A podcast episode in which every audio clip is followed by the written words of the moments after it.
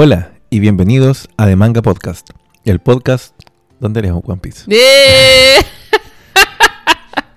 El retorno Cada después de dos semanas. La cagó. Porque ahora acuérdense, estamos haciendo esto cada dos semanas porque. Porque la vida. La vida, justamente. Em, yo cada vez ¿Mm? hago esta intro de la forma más, más sencilla posible. Ya con menos cortinas. ya, no sé. Como la vida. Sí, un día el podcast va a ser así como léalo chucha.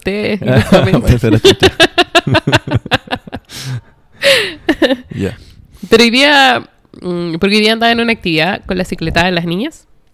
Y una de mis amigas de la cicletada em, le dije, oye, y no sé qué, porque le dije que tenía que irme porque tenía que grabar. ¿Qué cosa? Me dijeron. Y yo, no, es que tengo un podcast de manga. Ah, Oh. y como que se entusiasmó, así que si está escuchando, ah, te mando muchos saludos. Va a demorar para que llegue este capítulo, ¿no? Sí, po. Más o menos. Sí, esto es como un, Mensaje un easter tiempo. egg, claro. Esto es no ha parecido cuando mandan como, o sea, llega como información de ondas de radio de como los años 50 que viajaron por el espacio y después vuelven, es lo mismo, es, un mensaje para otro tiempo. Sí, po. Mm. Y nada, pues yo, la verdad, yo no he hecho mucho, estoy con las clases, algunos temas y nada, nada, la verdad, no, no mucho, pintando, eh, lo de siempre nomás. Mm. mi celular en silencio. Y yo creo que ya pasemos al... No hay mucho que, que contar. La vida nos está pasando por encima, así que vamos a, a lo divertido. ¿A lo divertido? Sí. Que no acabó muy divertido la última vez, po. Sí, No porque el capítulo divertido. anterior Despedimos a un Mm. amigo. Terminamos con la muerte de Mary y con su funeral vikingo.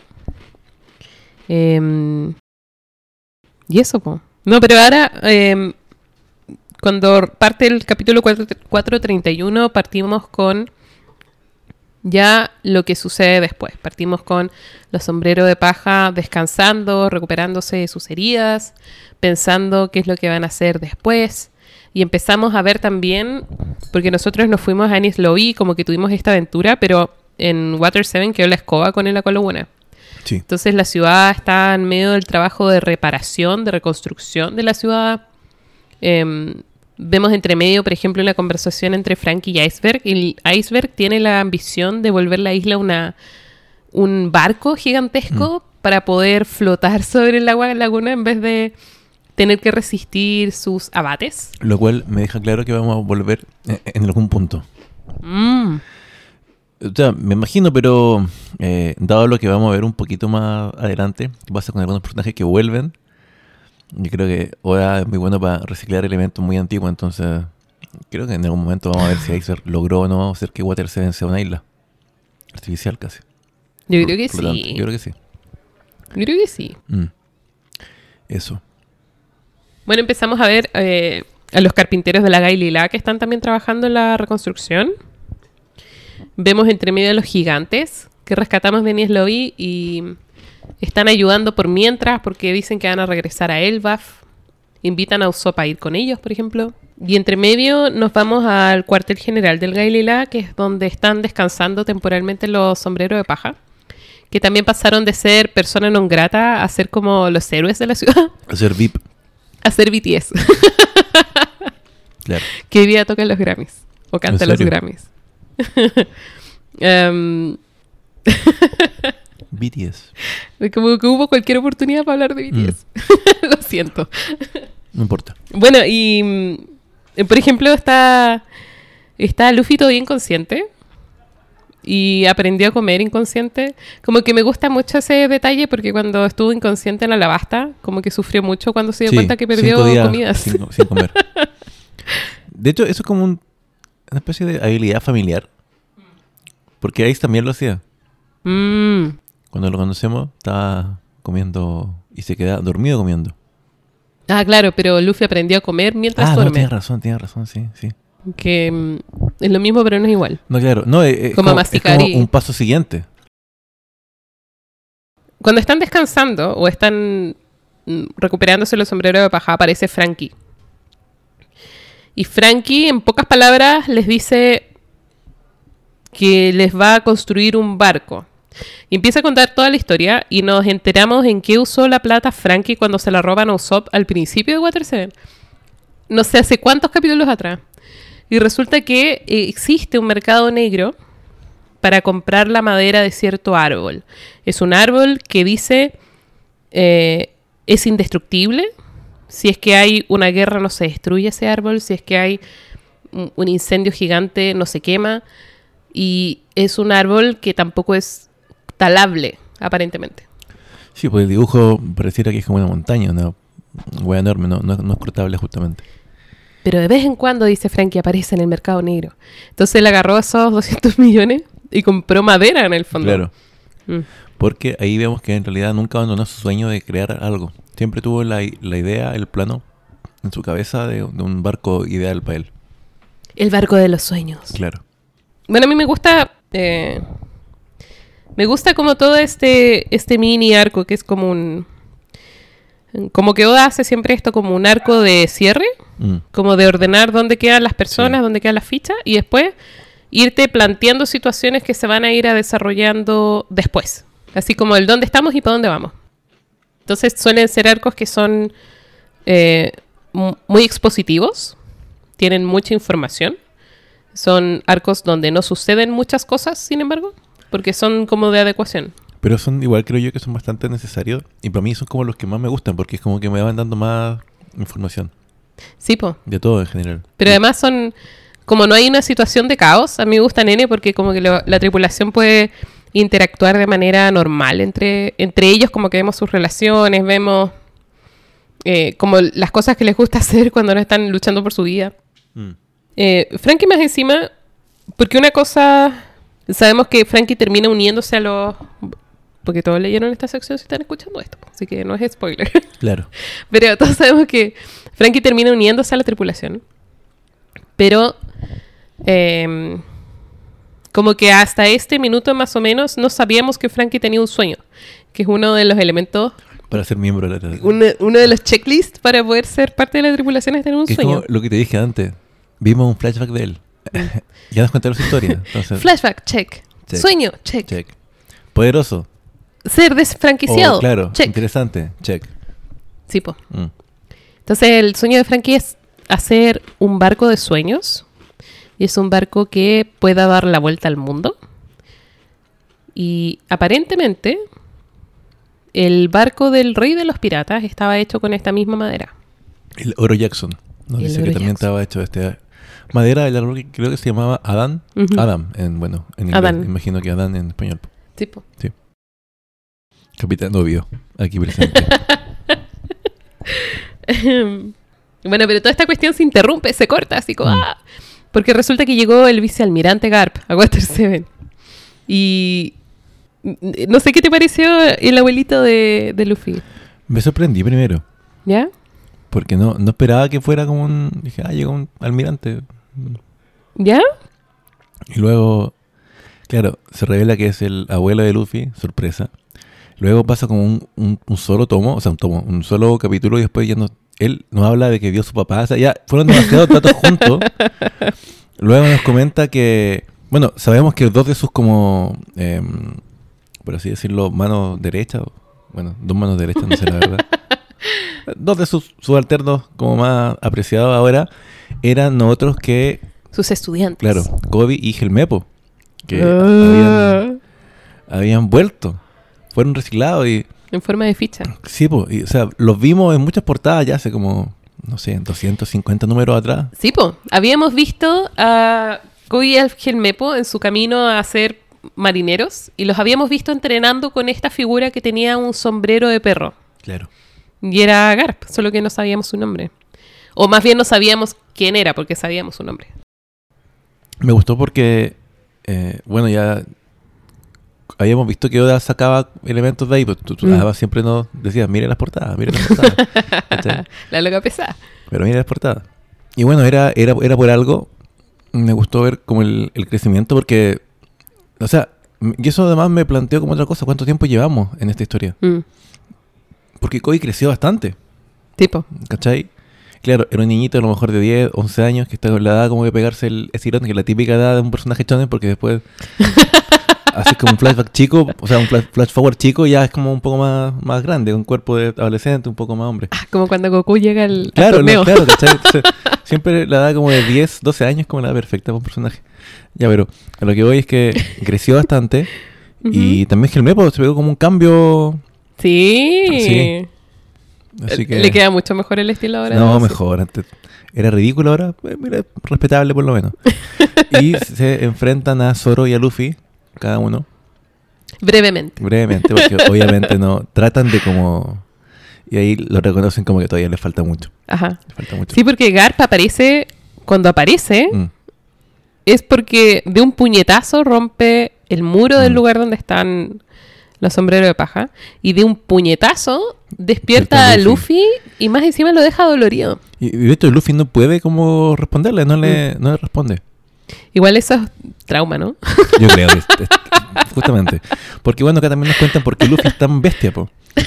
Lo, lo mandaban como a entrenar haciendo entrenamientos sádicos Mm. en el bosque, en no, no sé dónde, en la cascada, no sé qué. Y lo tiraba volando a los, a los cielos con globos. Claro, no sé, le faltaba dejarlo dormir como en el, en el, en el desierto, no sé, una cosa terrible. un, un abuelo muy negligente. Y bueno, igual sirve para ir por fin entendiendo un poco más de dónde viene Luffy, po. Mm. Entendemos que lo dejó en esta isla eh, y junto con Ace, la idea de él era que fueran marinos, que se, o sea, él lo está entrenando para eso. Mm. Y como que Luffy conoció a Shanks y ahí, ahí llegó como la mala influencia. po. Ahora, me llama también la atención de quién influyó eh, en Ace, porque no te lo cuentan, pues si no te lo cuentan es porque al- algo pasó ahí o... Mm. Pero menos sabemos que, o sea, ahí como que se nos completa el, el, el puzzle y ya sabemos que eh, fue Chance como que motivó que, a que Luffy fuera pirata. De antes, porque cuando conocemos a Luffy, Luffy como que ya quería ser pirata. Sí. Pero eso no, lo encontré bacán. Como arco informativo, por fin saber algo de Luffy. Ajá. Y claro, o sea, el abuelo de Luffy no era probablemente Saúl, obviamente. un gigante, obvio. Y, y nada, pues. eh, O sea que entendemos también por no qué... todos los D son familia, pero algunos sí. Claro, claro, claro. O quizás sí, pues. De alguna f- debe ser un pariente lejano, o sea. El tío del campo. primo no de. Talca. Claro, el primo de Talca. Bueno, el em, Garp, como que arma toda esta conmoción y Luffy y Zoro se enfrentan muy brevemente a Cody, a, a Kobe y a Helmepo. Em, y luego Garp se pone a ar- arreglar la muralla que rompió. y mientras la arregla, se empieza a tirar varias papitas. Sí, Primero, eh, le alega a Luffy que por la tontera de seguir a Chang se volviste pirata, hubieras haber sido un Mm. marino.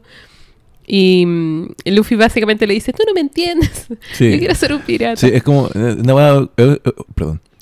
Fue como una conversación muy como de, de padre e hijo, así como Ajá. que quería... Como, no sé, pues, él, él quería que fuera ingeniero Ajá. y Luffy, no, papá, yo quiero estudiar... Quiero ser músico. Arte, claro, así. Pero eh, resulta que Garp le dice, tú no sabes quién es Shanks. Y nos cuenta que Shanks es una de las cuatro fuerzas del mar, Sí. junto a Barba Blanca. claro. que le hacen oposición a la Marina y a los Chichibukai en la segunda Mm. parte de la gran línea, que nos dicen que se llama el Nuevo Mundo. Entonces, como que ya tení un montón de información ahí. Mucha información. Hay cuatro emperadores del mar. Shanks es uno de ellos. Mm. Barba Blanca es otro. Barba Blanca es otro de ellos. Y sabemos que van a conversar Sí. a esta altura, como cuando estamos leyendo este capítulo. Claro. Y hay otros dos que no sabemos quiénes son. Y esos cuatro Pero son no- capaces de dominar el Nuevo Mundo y hacerle frente a los Chichibukai y a la Marina. Mm. Me, me gusta porque en un comienzo cuando te plantean la figura de los Chichibukai pareciera que fueron como los más bacanes y los enemigos como a vencer. Y lo de Shanks todavía aún no le queda como tan claro porque esto se viene manoseando desde Alabasta más o menos. Mm. O sea, eso es como el capítulo Sí, po. 160, 180. Entonces, no sé, pues ya 300 capítulos más o menos eh, y no sabíamos cuál era el estatus ni la situación de Shanks. Y ahora resulta que era de los más brígidos de los brígidos, ¿cachai? Era un pez gordo del mar. Así, no, bacán, bacán saber todo esto. Em, Y encontré también curioso que llamaran Nuevo Mundo a la. como la nueva. O sea, a la como al, al segundo tramo de la gran línea. Sigo todavía como sin imaginármelo mucho, pero Ajá. me imagino que ya después de recorrer linealmente, porque bueno, es una línea, ¿cierto? Recorrer linealmente muchos de los de la isla, llega ahí como una parte que debe ser más peligrosa y de ahí para allá debe ser que están estos tipos. po. Mm, O que deben tener muchos barcos, muchas tripulaciones y mm. muy controlan la zona. po. Me gusta también que Nami está espiando Sí. eh, con unos como mini caracolitos. Después cuando está Luffy conversando Claro, con claro. Cody. Mm. Bueno, eh, sí, me, me adelanté un poco, pero era para mencionar el tema de que explican por qué la Marina siempre llega a todos lados. Porque ellos... Porque llega rápido. Claro, Mm. no tienen que cruzar eh, por las entradas así como oficiales de la Mm. gran línea, sino que pasan por el cinturón de calma así nomás. Sí, po. Sí, de ahí se tiran varias papitas sí, también. sí, es muy interesante. Pero otra de las cosas que dice Garp es que el papá de Luffy le dice primero, tú ya viste a tu papá, que es esa figura que asociamos con los rayos eléctricos en Lockdown, cuando está lloviendo y Sí, eh, Luffy está huyendo de Smoker. Y hay alguien que, una figura encapuchada, que detiene Smoker. Y es el papá. Pero no teníamos idea en ese minuto. Eh, y se llama Monkey D. Dragon. Y es el líder del ejército revolucionario. Que es otra fuerza distinta, Mm. que no son piratas ni marinos. Y que lo que intenta es derrocar el sistema político. acá yo creo que me equivoqué y le acerté ¿Ok? en un 50%. Porque yo pensé que... Vamos. Pensé que... Yo te dije, de haber, o sea, cuando cachamos que en realidad el gobierno o el orden mundial Ajá. no era como tan, tan limpio, tan pulcro y tenía un montón de como yayitas, dije, obviamente aquí algo vamos a tener que hacer para tratar de, de cambiar esto. Yo pensaba que Chance con Barba Blanca se iban a juntar como para oponerse. Mm. Ah, Y creo que nos- nosotros usé la palabra revolución, pero pensé que iban a ser como una oposición. Ahora no, porque cachamos que hay una tercera fuerza. Ah, que es como la que está... Una fuerza organizada, Claro. Que además nos dicen que ha sido efectiva, Sí, que po, ha que logrado ganado- derrocar mm. como gobiernos. Que no necesariamente. No necesariamente instaura otra cosa, parece. Como que Claro. no sabemos bien cómo funciona. Pero que es. eh, es, es tal el impacto del ejército revolucionario que el papá de Luffy es el criminal más buscado, Mm. aparentemente.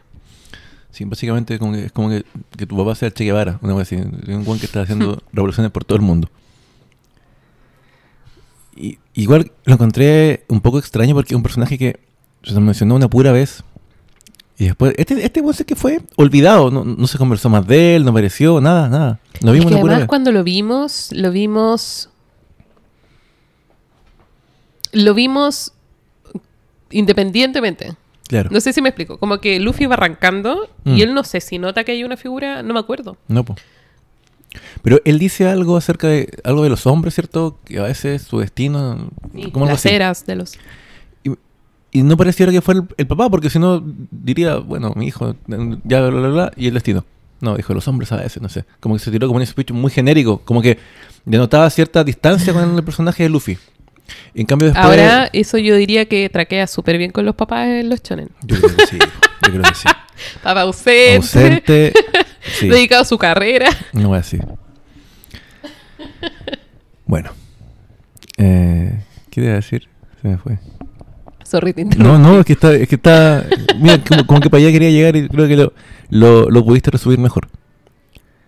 Eh, pero eso, como que pareciera que hubiera como una distancia con él y más adelante igual lo muestran Mm. y ahí ella habla como de Luffy, así como que le, le habla al aire y como que lo menciona. Ya como Sí, que, po. no creo que igual, como un recurso literario, ya como que levantaba el velo del misterio ya se puede referir como directamente. Antes como que era un personaje no más misterioso que daba como una referencia, como un discurso un poco Mm. así como al aire, medio, medio Sí. cliché. Pero sí, muy interesante también saber del papá de Luffy. Y parec- pareciera ser que todos conocían, porque Nami como que cachaba quién era, varios sabían quién era el tipo, o sea, era realmente como el, el más buscado. Me Luffy gusta... nomás no tenía idea. porque él no está ni con el mundo. Pero también me gusta mucho ese minuto. Porque Luffy se da vuelta y, y como que mira a Robin para que le explique. Es como Sí, muy tierna esa sí, interacción. Mira, básicamente A veces me siento como Luffy, como con mi de- desconexión del mundo. Me- mira, me tuve que enterar hace poco que podía sacar como una devolución de impuestos. No tenía ni idea. Tengo que hacer como una declaración de renta. No lo había hecho nunca. Ahora lo sé. Sí, po. Sí, Sí. Así es. También tuve que recurrir como a mis figuras que tienen más conexión con el, con el mundo para que me explicaran cómo esta wea. Oh, Creo que nunca hemos hablado de eso. No. Por- porque como que para mí no, no, no es tema. De hecho, debo caleta de plata en la ISAPRE porque no me están... como a- ahora estoy de profe y Ajá. no hago clases en, ni en enero ni en febrero, eh, no estaba poniendo plata. De hecho, como igual boleteo, Mm. no he puesto plata, entonces debo mucha plata en la ISAPRE. No tenía idea. Ahora lo sé. Es que además uno no sabe, como que Sí, nadie te dice esto. el, el mundo adulto como que no te Mm. explica las cosas, Mm, No hace que sucedan nomás. no hay un tutorial para esta wea. Y mientras te llegan así como las tortas en la cara, tú así como que, oh, Exactamente. quizá debiera haber, bla, bla, bla. Bueno. Como que... Todo esto, perdón, todo esto para decir que me siento muy identificado con Monkey D. Luffy. Fabuloso. Te sacaste el polerón de la manera menos eficiente que existe. Sí.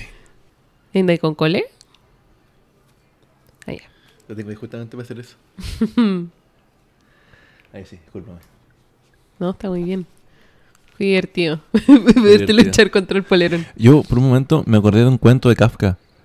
¿Ya? ¿Cuál? Un tipo se queda atrapado como en una... Se está sacando como un chaleco azul. Mm.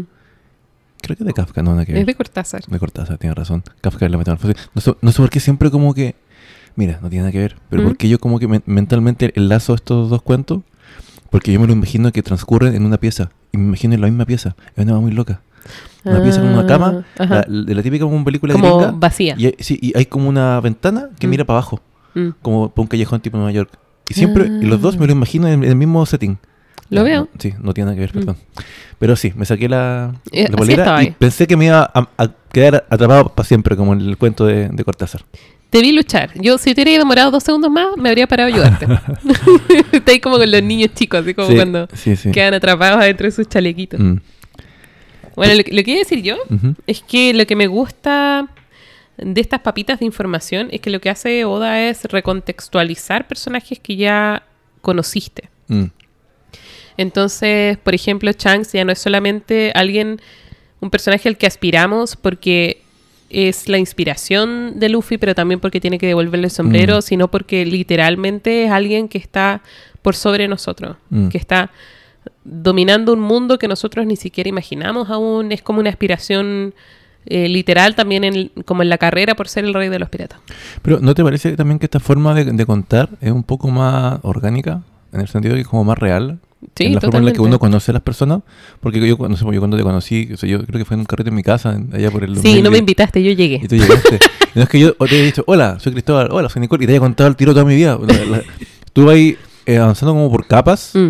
Y ahí accediendo a más información, ¿cachai? Sí. Y eso va siendo recíproco y todo. Entonces, eh, creo que un poco más real la forma Sí. de ir contando y conociendo a los personajes. Y también es útil para alguien que tiene que escribir semana a semana y no puede editar lo que escribe, que es lo que me pasa a mí con... Por eso encuentro que lo- los gallos que escriben muy bien manga son muy secos porque tienen que tener eso en mente. No podéis editar lo que ya hiciste Sí, hace 10 años o 5 años. Como que toda información ya, ya existe, ya es canon y tenéis como que trabajar con eso y puedes recontextualizarla, puedes complementarla. Por eso creo que es buena est- estrategia lo que te comentaba el capítulo pasado, que era que el weón escoge muy bien qué información darte. Mm. Te da la que necesita darte y el resto queda ahí abierto. Mm, Para otro momento, para otro flashback, para otra cosa. tipo, para cuando llega el abuelito. Exacto. Y mm, No, muy bien, me parece. De la- después cuando... mm, Porque Garp le dice al final, mira, yo vine para acá, no porque me hubieran mandado, sino porque Kobe quería verte y andábamos Sí. cerca. Mm. Entonces se va y deja a Luffy solo con Kobe y Helmepo conversando. Y ahí es cuando está la parte que decís tú, que la Nami está Espiando. espiando. Para sacar información como útil. Y me gusta mucho que cuando ya cacha que están hablando como de sus temas, Mm. respeta eso y deja el como el, el telefonito ahí, el, Mm. mi- el micrófono ahí y se va como a, a dar una vuelta. Sí, Lo encontré, ese porque es- ese es un pequeño detalle, es un, es un- es un puro panel. Podría no haberlo puesto. Mm. Pero te habla de la relación que tiene Nami con Luffy. Sí. Porque esto pasó antes de que conocieran a, a Nami. O sea, Nami lo entiende que es como parte de la vida privada de Luffy. O sea, no- ¿qué sacaba con escuchar eso también? Mm. Entonces dejó ahí, lo sé, lo encontré muy bonito como gesto, como, como define la, la relación que tienen los dos. Y bueno, como te digo, es un panel que podría perfectamente no haberlo puesto, pero se Ajá. dio el trabajo de mostrarnos eso. Y lo encontré genial. Sí. No hay diálogo ahí, de hecho. No, pues nada. Es como que se da cuenta, cierra los ojos, deja el cosito ahí y se va como sonriendo, así como que haga lo que quiera, no sé cómo. Haga lo que quieran. como- sí. Bueno, pero ahí de, la, de las papitas que nos cuenta Kobe, es que lo que decías tú, la Marina puede viajar muy rápido por el cinturón de la calma porque eh, le ponen piedra del mar Mm. a como los cascos de los buques. Y eso lo que hace es que los monstruos marinos, que son los que casi nos comen a nosotros Claro. cuando recién entramos a la gran línea, Pero los de Real Monster Marino, Los de Real. enormes. eh, entienden que lo que está, lo que hay ahí es, es mar, es océano, no hay nada, y como que no detecta el barco. Mm. Es lo que entiendo yo. Sí. Sí, yo me, me lo imaginé muy similar a eso. Es como Mm. que fuera agua nomás, como que ellos vieran agua. Se me hace que es como lo que sienten los tiburones. Yo mucho tiempo veía como estos documentales que daban en el... Como, en el- Shark Week. Sí, pero cuando éramos chicos, cuando el History Channel daba historia, y después, después empezó a dar puro ovni, asimismo el Nat, Nat Geo daba como cebada del tiburón. Mm. Pero te hablo ya hace como 15 años y esta es súper vieja. Y contaban, que- o sea, explicaban cómo los tiburones como que perciben sensorialmente las cosas que entran al agua. Por ejemplo, como que todo lo tienen como en la nariz. Por eso si tú, si tú le haces como cariño a un, a un tiburón como en la nariz, como que el, el- el- el tiburón como que se queda así como... Es como cuando a alguien le, le hacen cariño en el, en el pelo, ¿cachai? Y el tiburón se queda como Ah. boca arriba, así como muy, como, no sé, es acuático. Bueno, pero por ahí como que captan un montón de como señales en el agua y cuando te ven a ti es como que te vieran de abajo, y, o sea, vieron como una tortuga, ¿cachai? Y por eso van y, claro, y como que muerden. Y Mm. como no, no tienen mano, muerden como para poder, para saber qué es eso. ¿Cachai? Como, oh, ¿qué? Oh, oh, un humano, perdón, ¿cachai? Nunca había pensado en que no tienen manito. Sí, pues. Muerden, es su forma de cómo interactuar con el entorno es mordiendo, ¿cachai? Entonces por eso realmente a, a la gente le vean con, con un mordisco nomás y, y se van, pues. No es que quieran comérselo, quieren saber qué es esto. Ah, no, no era una tortuga, ¿cachai? Y se van. La wea es que como que te ven, eh, te ven como, eh, son como la onda eléctrica, ¿no te moví? Entonces, Mm. Yo pensé que era como algo similar. Entonces, estas piedras, al ser como la esencia del mar y toda esa wea, bloquean un poco como lo, lo que ven estos nep- neptunianos y Ajá. simplemente ven agua, nomás pues no ven nada. Que tampoco tienen manito. Sí, pues, y, y- y no les da curiosidad por ir a ver qué mierda es eso, pues, ¿cachai? Cuando ven un barco, ven que se, ven que se mueve la ola y toda la weá y, y lo hacen mierda, pues, lo hacen mierda en el fondo. Ah, qué buen dato. Bueno, y se tiró otra papita, Kobe. Pues nos dice que el que inventó esta mecánica Mm, es el doctor Vegapunk. sí. Y que este gallo es el que descubrió cómo funcionan las frutas del diablo y que descubrió cómo hacer que objetos inanimados las ingieran o las absorban. Sí. Em, Entonces vemos que de ahí salió la espada de elefante, de ahí salió el perro cañón y Mm. toda esa weá. y todas esas cosas. Perdón, todas esas cosas. Bueno, otra cosa que sucede es que ya conversando se empiezan a despedir, qué rico verte, juntémonos después, no sé qué. Pero, Pero eh, Kobe le dice, tú, eh, un día yo voy a ser el que te capture, mm, porque somos enemigos, voy a ser eh, un gran marino, no sé qué, y al final le dice, voy a ser un almirante. Y a Kobe le da tanta vergüenza reconocer en voz alta ese tipo como de ambición. sí. Y Luffy, que es el amigo que todos debiéramos tener, le dice, loca, tú podís. Es que lo encontré genial porque, Mm, claro, Luffy siempre dice que aspira a ser el rey de los piratas. mm. Y él dice, bueno, yo voy a ser quien captura al rey de los piratas, porque voy a ser el, el almirante que logre capturar al... Sí, pues como que Luffy le dice, si tú aspiráis a capturarme a mí, no debieses tener como una meta más baja que esa. Claro. Y lo mejor de todo es que después cuando se van y le como que habla con Zoro y le dice si alguien puede hacerlo es él. Yo creo en él. Mm. Y el nivel de, o sea, es tierno pero es estúpido, pero es- lo encontré genial igual porque es como, weón, implica que te capturen, implica que vaya, vaya a tener que combatir contra él, como que un amigo me diga, yo voy a ser el, el que te mate, weón. Y yo, sí, weón, yo creo en ti, weón. O sea, ese nivel de buen amigo es Luffy, ¿cachai? Pero es una, una rivalidad sana. Es como una, es una rivalidad, es una competencia, pero Mm, sana. sí. Como que todo entiende las reglas con las que estamos jugando acá. Claro, entienden que hay combate Mm. de por medio. Pero sí, Luffy es el amigo que todos deberíamos tener.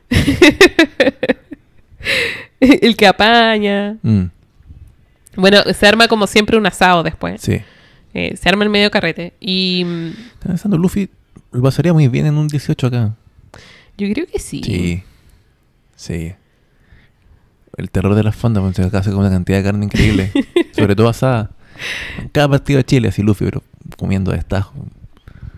Esta weá de punta ganso, choclillo, Mm. lomo, toda la weá. Todas las versiones. Toda, toda, toda. Y mm, se arma el manso asado. Y llega así los carpinteros, llegan los Mm. ciudadanos, los, veci- los vecinos. Sí. llega todo el mundo a la fiesta. Y está Robin disfrutando. Apoyada en una pared como introvertida que es. Y llega Okiji. Secretamente. Y... mm, No sé qué te pareció esta interacción, pero al final Aokiji, cuando habla con Robin, le confiesa que era amigo de Saul, Mm. que sabemos que Aokiji lo mató. Yo intuía que era amigo. Que, ¿recuerdas que comentamos por qué cambió al final y decidió dejar a... Yo pensaba que era por eso, porque igual o sea, matar a alguien que era un compañero tuyo no, tampoco es como para, hacer eso y quedar así como, como, como que eso no te cambie o, o no te influya en nada, no te afecte. Y lo otro que le dice es que al final... Porque también el- otro punto era por qué deja huir a Robin. Y por qué Mm. se asegura que puede huir Robin. Y se asegura, como por favor a Saul casi, que no desperdicie su vida. Mm. Y eso es lo que ha ido haciendo todo este tiempo. Ya a Okiji le llama la atención que no haya abandonado a la tripulación como lo hizo todas las veces antes. Y Robin defiende su decisión y defiende su relación con los sombreros de paja también. Así como... mm, Esto no es como las otras veces. eh, esta sí es como una tripulación en la que quiero estar. Es un lugar donde quiero estar. Me gustó bastante porque también aclaró un poco el tipo de, de relación que tenía con Robin. Po. No era que la estuviera vigilando solamente porque fuera peligrosa, que, que lo era, de hecho, por, por- por el nivel de información que maneja. po. Mm. Pero también es como que ahora que la ve que está como bien, que está disfrutando de la vida, es como ya, te dejo, te, te dejo tranquila, ¿cachai? Y, y lo encontré, lo encontré bacán. Como que de nuevo vemos lo que tú siempre has recalcado respecto a la Marina y a las visiones de justicia. Mm. Cada uno las interpreta como, como quiera. su fuero interno. Claro. No, bacán, lo encontré bacán y no sé si va a ser un cierre así como con el arco Robin Okiji, pero Mm. por lo menos a lo mejor ahora ya se libera de esa carga y por otro lado también implica que Aokiji ya a lo mejor no va a estar solamente buscando que, que quede con vida, sino que ahora si la ve ya como un peligro, a lo mejor va a ir a- también a matar, pues no, Mm. no va a ser como, ya pues, te perdono ahora, ¿cachai? No lo sé la verdad, no lo sé, pero Pero al Eh. menos es como un descanso. sí. de este capítulo, al menos en la vida de Robin y Aokiji. Y acá hay un descanso también, porque empezamos a ver un- una especie de intermedio de la historia. O yo lo defino así porque dejamos Water 7 en stand-by Sí, y nos vamos a ver qué es lo que había pasado con Shanks. por fin. Y vemos como el, la alarma que genera esta reunión. Vemos a Shanks que está abordando el barco de Barba Blanca. Pero vemos también a los cinco ancianos en Marilloa, Mm. así como recibiendo la información. Se están juntando, lograron pasar las barreras. No pudimos evitarlo. Y a los marinos así como corriendo en círculos un poco. Sí. De que estas dos personas, que sabemos que son dos de los cuatro emperadores del mar, Mm. se junten. Y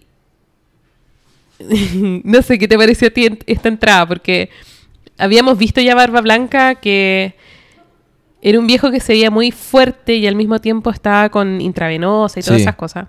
Y acá Chang se está abordando el barco solo y vemos a dos de sus eh, jefes de división de Barba Blanca, así como los nuevos váyanse, escóndanse y nadie entiende lo que pasa y resulta que la, la voluntad, como la presencia de Shanks es tan intensa que los que son débiles de voluntad se desmayan en su presencia.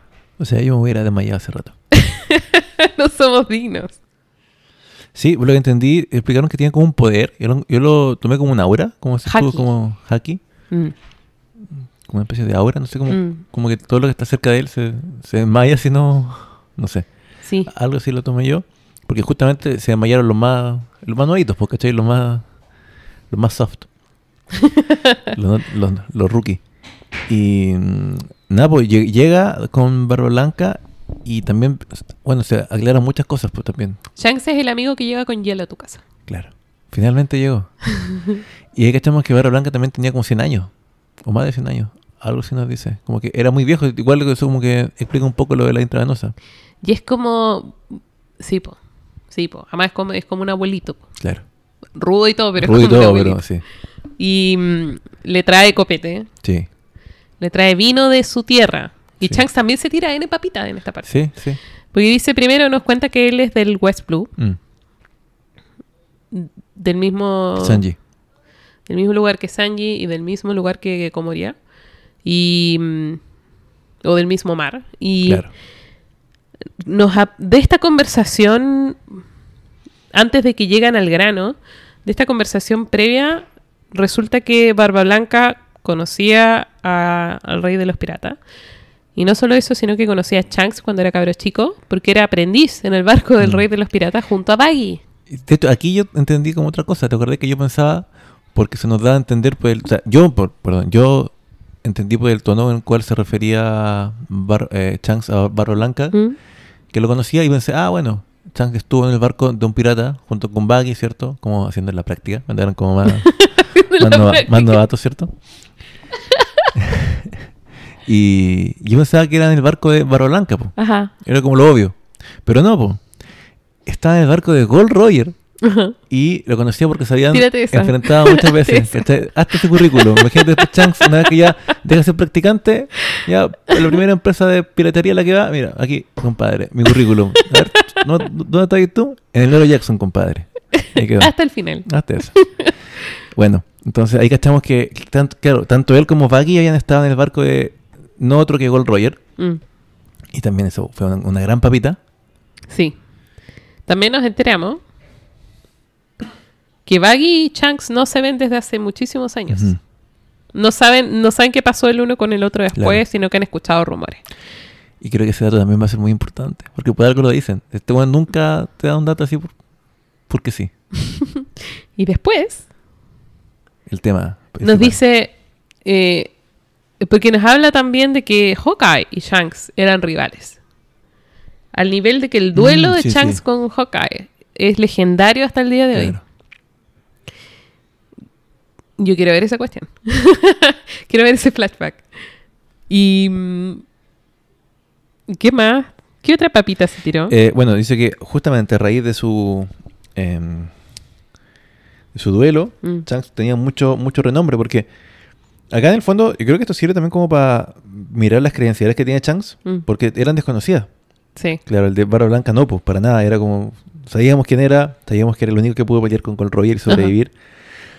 Entonces, no, no había muchos cuest- cuestionamientos respecto a su figura, pero sí, Sí. respecto a Shanks. Y aquí se nos van dando como todos sus, sus pergaminos, por así Mm. decirlo, todas sus credenciales. Y cachamos que era tan bacán, tan reconocido, que por eso para todos fue una sorpresa cuando llegó sin un brazo. Sí, po. Y también hablaba de, de las cicatrices que tiene en la, en, en la cara. Claro. Sí, de hecho esa parte es muy buena, como el diálogo, porque Shanks le dice, di este brazo por la nueva era. Sí. Y es como, "Oh", Pero después dice, tengo muchas cicatrices. Y la única que me duele es esta. Y se Mm. muestra el ojo. Y ahí se mete al punto y le dice, y la que me hizo, el que me hizo esta cicatriz fue Teach. Porque yo no me acuerdo, o sea, creo recordar que Shanks no tenía esta cicatriz cuando lo conoció Luffy. Cuando en el, en el, en el flashback. Lo vemos después con una, con una cicatriz cuando ya lo muestran en ese primer como plano de- donde está como con su tripulación y todos Mm. como malos, ¿cachai? Como en la sombra. Ahí ya Mm. tenía la cicatriz. Pero no en el flashback inicial, po, Mm. ¿cachai? Ujú. Eso. Entonces ahora entendemos por qué. Yo primero pensaba que esa cicatriz era como parte de la construcción del personaje, como para decir que el tiempo avanzó, que él también Ajá, fue como que mejoró como pirata y ahora era rudo porque tenía una cicatriz en el ojo. claro. No, pues ahora entendemos por qué. Y ese es el punto por el que Shanks cruza las líneas de la marina y llega hasta donde el territorio de Barba Blanca para encontrarse con él. Y lo que le pide es que detenga a Ace Mm, para que no se pelee con Barba Negra. Y Y Barba Blanca como que se ríe en su cara. Sí. Si te faltan mil años, cabrón chico, para decirme qué hacer. Y, y es tanto el desacuerdo entre los dos que el enfrentamiento de sus espadas parte del cielo. Sí. En una imagen súper... Brutal. Sí. De hecho, creo que ahí es donde se infiere que tiene 100 años, porque le dice como que hay una diferencia de como 100 años entre ellos dos, como una cosa así. Como que le faltaba. O, a lo mejor yo puede ser que yo haya leído mal. ¿No? ¿Está bien? Las galletas Lo no dice, pero es figurativo. Ah, ya, ya, ya. O sea, no es que él tenga más de 100 años, yo lo tomé así. Mm. Ya. Bueno. ¿Qué más? Ah, bueno, ahora vamos a- al flash. No, o sea, no al, no al nos, nos cuentan qué está pasando con lo de Ace. Finalmente también. Cuando conocemos a Is en Alabasta, andaba bu- en búsqueda de Barba Negra. Sí. Y ahora se encontraron. Y es una situación súper particular por cómo se dan las cosas. Porque justo después eh, de la pelea de Luffy en Enies Lobby, lo sabemos porque los Barba Negra están leyendo el diario. Mm, Y se enteran de que Luffy... em, se enteran de que Luffy eh, le declaró, comillas, la guerra al gobierno mundial, etcétera, etcétera. Lo cual lo vuelve un pirata de renombre, al menos en la contingencia. Y lo que empiezan a hablar los, eh, los miembros de su tripulación es que debiesen ir pronto por él. claro. Y de hecho, ahí justo aparece Ace y cuando hablan, lo primero que le dice Barba Negra es, debieses unirte a mí, quiero conseguir la cabeza de Luffy y regalársela al Mm. gobierno mundial como regalo, como trofeo. Mm, Entonces como que eh, incluso si es que Barba Blanca hubiese tratado de intervenir en esta cuestión, yo no sé si Ace hubiese aceptado no detener a Teach, Claro. sabiendo que está persiguiendo a su hermano chico. Sí, pues de hecho, llega como un- justo en el peor momento para escuchar la- el plan de Barba Blanca, Barba, Barba Negra. Mm. Y es como que, bueno, qué mala cueva que justo, justo estés persiguiendo a mi hermano chico. Como, Em, Isla Banero se llama. El lugar donde están. Isla Banero. sí. Y nos enteramos además. y ahora sí. Y nos enteramos además de cuál es el motivo por el cual o comete fratricidio Teach. Que es lo que gatilla toda esta situación. Y resulta que Teach, y creo que esto es importante porque habla de su carácter. Estuvo a propósito como integrante de la tripulación de Barba Blanca por años. Solamente porque era la posición que le permitía tener más posibilidades de acceder a cierta fruta del diablo. Y que el motivo por el cual mató a su compañero de tripulación fue porque este compañero encontró la fruta. Y según las reglas de la tripulación, el que la pilla tiene derecho a comérsela. Y él en el fondo lo mató para robarla. Claro. Entonces como que es un tipo no solamente que tiene metas muy claras, sino que tiene la paciencia y el, el cálculo para ejecutarlas. Que creo que es lo que trata de decir Shanks cuando habla con Barba Blanca también. Le dice, ah, no me acuerdo cómo es el diálogo exactamente, pero es, em, él no, no me enfrentó como frente a frente, sino que esperó la oportunidad adecuada para tratar de matarme. Eh, y eso es lo que lo vuelve más peligroso. Como es una tenacidad que es distinta a la de Luffy, que llega así como por la puerta del frente. Este gallo no. Va a esperar. Y esperar, y si- esperar. Si, el plan implica no, no tener código, no, no lo va a tener. pues, Como, Pero también lo calculador que es. Como alguien que no, no da punta sin hilo, ¿cachai? mm, Y la logia, la fruta que se roba es una logia y es la logia de la oscuridad. Y empieza a explicarle a Ace cómo funciona, como la mecánica. Porque a pesar de que ambos tienen logias, mm, la de Ace funciona como hemos visto todas las logias que funcionan, que es que tú puedes transformarte en el elemento sí. y así evitar ser herido, por ejemplo. Que es por eso Smoker no puede ser eh, atravesado o Crocodile. Crocodile. eh, Aokiji. como que te vuelves fluido, por Mm, ejemplo. sí. La oscuridad no funciona así. La oscuridad es como una gravedad que atrapa todo, lo condensa con mucha presión y así lo destruye. Y el- a pesar de que tiene desventajas, por ejemplo, Tichu nos cuenta que eh, si le disparan, él siente el dolor igual, no Claro. puede evitar el disparo como Claro. Ace, por ejemplo. Mm, Porque como que, como que por esencia la, la oscuridad, o sea, el- entiendo que funciona como un agujero negro. Claro, exacto. Atrapa todo, entonces igual le llegan. Igual No- no como que siente el dolor, sí. claro. Pero a cambio, la logia neutraliza el poder de las frutas del diablo, Claro. la oscuridad. O sea, puede, puede, puede matar a otros usuarios de la logia. Pero también cuando toca Ace lo, lo anula, Sí. como que queda indefenso. Y ahí quedamos con eso. Lo último que se nos dice de este combate, porque además eh, Teach hace una demostración, ¿no? Y destruye Sí. todo el pueblo completo. Y Sí, genera como una especie de mancha en el suelo y con la gravedad rompe todo, lo, Sí. lo, lo absorbe y después lo expulsa. ¿Sabéis que como que esa, esos paneles en los que ves avanzar la oscuridad como una ola casi? Sí. Me recordaron, nada que ver, nada que ver, pero me recordaron a esa película Eres una vez un bosque, que hay como un monstruo de petróleo, como que cubre, Ya. no sé, pensé en eso. Es como, sí, había otra que era como una mancha, como una especie de cosa como gelatinosa que iba como a- avanzando, comiéndose cosas.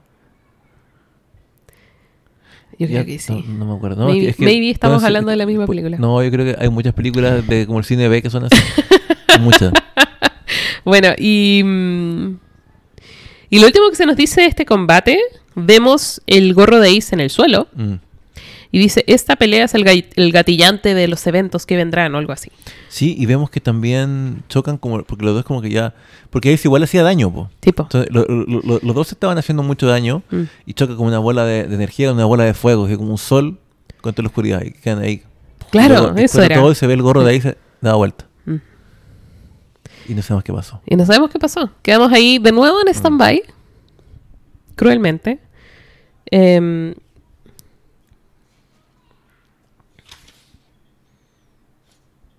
pero eh, volvemos a Water 7. Y empezamos a ver el resto de la historia. Em, Frankie, que se ofreció a construir el barco para los sombreros de paja, eh, se pone a trabajar junto a los carpinteros de la Gailila Mm. y termina siendo casi como una, una reunión de los trabajadores de Tom. De Tom. Mm. Los antiguos aprendices de Tom. Como que llega la vieja Kokoro, llega Iceberg. La em, rana. La rana. Y resulta que los planos aparentemente de Frankie eran muy impresionantes. Mm. Eh, pero bueno. El otro tema que tenemos acá, dando vuelta y dando vuelta, es que todos se ponen a hacer sus viajes preparativos para cuando esté listo el barco y se puedan ir. Em, entonces, por ejemplo, Chopper se va a buscar libros de medicina y Nami quiere comprar ropa. Eh, les devuelven las cosas que se habían quedado en el hotel En el hotel. originalmente y que les habían robado cuando pensaban que habían tratado Claro. de asesinar a Iceberg, Incluía los arbolitos de mandarina de, de Nami. incluidos los arbolitos de mandarinas. Y Sanji se fue a comprar provisiones. Y cuando venía de vuelta, pasó por la playa y vio a Usopp ensayando discursos para volver a la tripulación. Sí. Hemos visto, por ejemplo, Usopp, si no me equivoco, apareció en el carrete, Sí. pero como Sogeking, em, Sí, pues verdad, estaba comiendo atragantado con unos pollos debajo de la máscara. así. y lo vimos cuando estaba el papá, el, el papá, cuando estaba el abuelito de Luffy, lo vimos sapeando por la ventana, como Sí. que lo hemos visto pulular, pero nunca lo hemos vuelto a ver interactuar con la, Sí. con la tripulación. Bueno, de, de hecho después igual se une, pero no nos cuentan. Hay como un salto, entonces tampoco Mm. vemos si es que ese discurso se da o cómo, cómo, se, cómo se une. Porque después vemos que solamente está, po. No es como una reincorporación formal con él, po. ¿En general? Sí. Sí hay. Me, me habré saltado esa página. No Y es súper, súper buena además. ¿Te voy en serio? ¿Verdad? Pero quizás estamos pensando en cosas distintas. Porque hay una. Es que sabéis que de- como, yo lo leo es como con un scroll para abajo y de Sí. repente sale como un cuadradito verde con una cruz y es como que una página no carga y siempre yo le hago refresh para verla toda. po. Y puede a lo mejor ser que se me pasó un cuadradito y... No lo sé porque no es una página. Pero maybe Ah, ya. es una página. No creo. Pero sigamos, si no te lo cuento. ¿A qué te referís tú? Sí. Em, bueno, pero antes, antes de eso, antes de eso, Sanji vio a Usopp y quedó así como pin, Sí. un pin en la, en la muralla. Empezamos a recibir otro tipo de información. Por ejemplo, la vieja Kokoro nos cuenta que la siguiente isla, ahora que ya cargó em, nuestro log post, es la isla de la gente pez, que es una isla submarina. Pero que para poder llegar allá tenemos que cruzar algo que se llama el Triángulo Floriano, donde cada año 100 barcos desaparecen sin dejar rastro. Y nos deja ahí de nuevo, así como ¡pum! Sí. Voy a dejar esto por acá, permiso, adiós. Y em, resulta que después del, del caos de Niesloy, había cierta preocupación respecto de qué iba a pasar cuando se hiciese público lo que pasó ahí. Y em, se hace público, salen los sombreros de paja en el diario, qué sé yo, pero hay ciertos personajes que dejan fuera de la historia, como la familia eh, Frankie y los carpinteros y qué sé yo. Y Robin sospecha que Aokiji es el que tuvo que ver con Sí. esto, pero uno de los que sí aparece en el diario es Frankie. Mm. No solamente aparece en el diario, sino que tiene una recompensa en su cabeza. Sí. Y vemos las recompensas también De todos, por de fin. todos, todos tienen recompensa. Eh, y en una escena que es muy divertida, La- porque Luffy y Sanji están todos demasiado contentos con las recompensas Sí. nuevas. Nami obviamente está, está triste, pero Sí. le gusta su foto. Sí, porque sale como sexy de lado. así. Y Chopper está muy triste porque sale que es una mascota. Sí. Y la, la recompensa de Chopper son 50 berries. Mm, Y él dice, no soy un hombre también, no luché con ustedes. Sí. Bueno, me conmueve mucho. La de Robin subió, la de Zoro. Sogi King. Apareció... Y, y curioso que sale como Sogeking. No, no sale como Usopp. No, porque el que vieron fue a Sogi Sí, King. sí. Y sale la de Sanji, que sale con una cara muy... Como que, con, con- con un dibujo como de... Esos retratos hablados. Sí, pues resulta Horrible. que le sacaron una foto a Sanji, pero como Ah. que la foto no se reveló bien. O estaban con el, con el lente puesto. Entonces, tuvieron que hacerle un dibujo y el dibujo es tan feo, es muy chistoso. Y solo le dice, pues si salía igual. Mm, Tu cara así. sí. Lo que pisado. Bueno. Eh, y resulta que Frankie termina el barco y los van a buscar para que lo vean. Y creo que el que les deja este recado, Frankie, pero lo dice Iceberg, ¿no? Sí, dice, Ice- si quieres ser el rey de los sí. piratas, debieras tener un barco que sea el señor de las bestias o algo así. Mm. Y el barco es mucho más grande que el Mary Sí. y tiene una cabeza de león que parece flor. Mm. y tiene pasto en la cubierta. Es muy bonito. Sí, es como lo que haría un niño si le pasara ahí un... Es un barco pirata. Claro, le pone un montón de weas que no es un barco pirata, pero... Tiene un estanque, tiene como una Sí, un pecera. montón. Me gusta mucho, esta parte sí la... Aquí me, ¿Mm? me fumé todos los SBS de esto, los vi una, una y otra vez porque te ponen eh, en una sección como extendida, como con croquis a mano, Mm. de que de los planos del barco, piso por piso. O sea, Mm. ahí me entretuve mucho mirando cómo era por dentro. Mm. ¿Te hizo sentido? Me, me hizo sentido. De hecho, eh, me hubiera gustado haber visto uno del Merry así, como por dentro, pero era tan chico que la verdad creo como que no... Sí, que- creo que hay alguno. Pero salía... Muy al principio. SBS, sí. Mm. Mm. Muy, muy al principio. Y me, gusta que tiene como un sistema rotatorio Ajá. en el medio y, y saca como pequeños, como naves auxiliares. Sí. Y hay un mini Merry. Hay un mini Merry. Sí. No sé si había rescatado el... No creo porque era chiquitito. Era muy chiquito. El muy Merry igual debería ser mucho más chico. Uy. De hecho, bueno, em, la, la clasificación de este barco es un bergatín. ¿Ya? No es una carabela, entonces es mucho más grande. No es Mm. tampoco tan grande como un galeón, Mm. pero eso.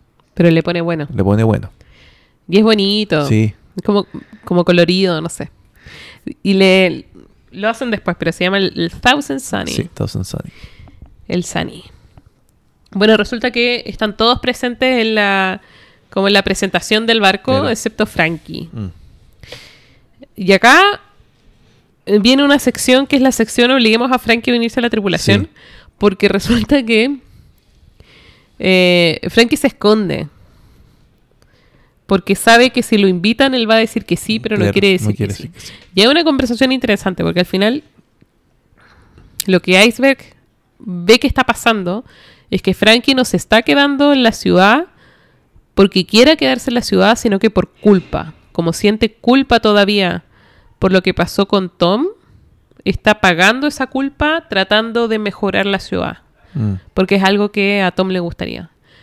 Siendo que no es su sueño, siendo que tiene ambiciones de otro tipo. Y al final como que está usando, hasta cierto grado, ¿no? Está usando a su familia que armó por sí mismo con estos marginados de la ciudad como una excusa para poder mantenerse ahí y no avanzar. Sí. Y Es que es, es- es justamente eso. Y Iceberg lo increpa en su momento por eso Mm. mismo. Como que no. Como que no quería sol- soltar eso. Como el.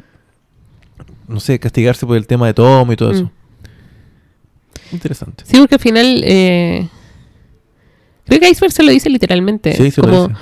"N- No importa cuántas veces nosotros te perdonemos, tienes Mm, que perdonarte date a ti tú. mismo. Y es como. oh, Mm. Bueno. em, Creo que el señor Oda me tiene en Instagram. ve, ve mi historia de vez en cuando. em, entonces. eh, la resolución de esto es bonita también. Mm. Porque entre medio está todo esto como que le roban el traje de baño a Frankie. Sí, la resolución es bonita de fondo. De no de forma. Porque la forma es que Frankie está en pelotas. Es terrible. Yo Tiene momentos chistosos Mm, cuando Luffy pensaba que por esto se, se iba como a quebrar. mm. Y cuando como que ve que Frankie le, le da lo mismo y dice, wow, es bueno. Y no, y también tiene momentos extraños.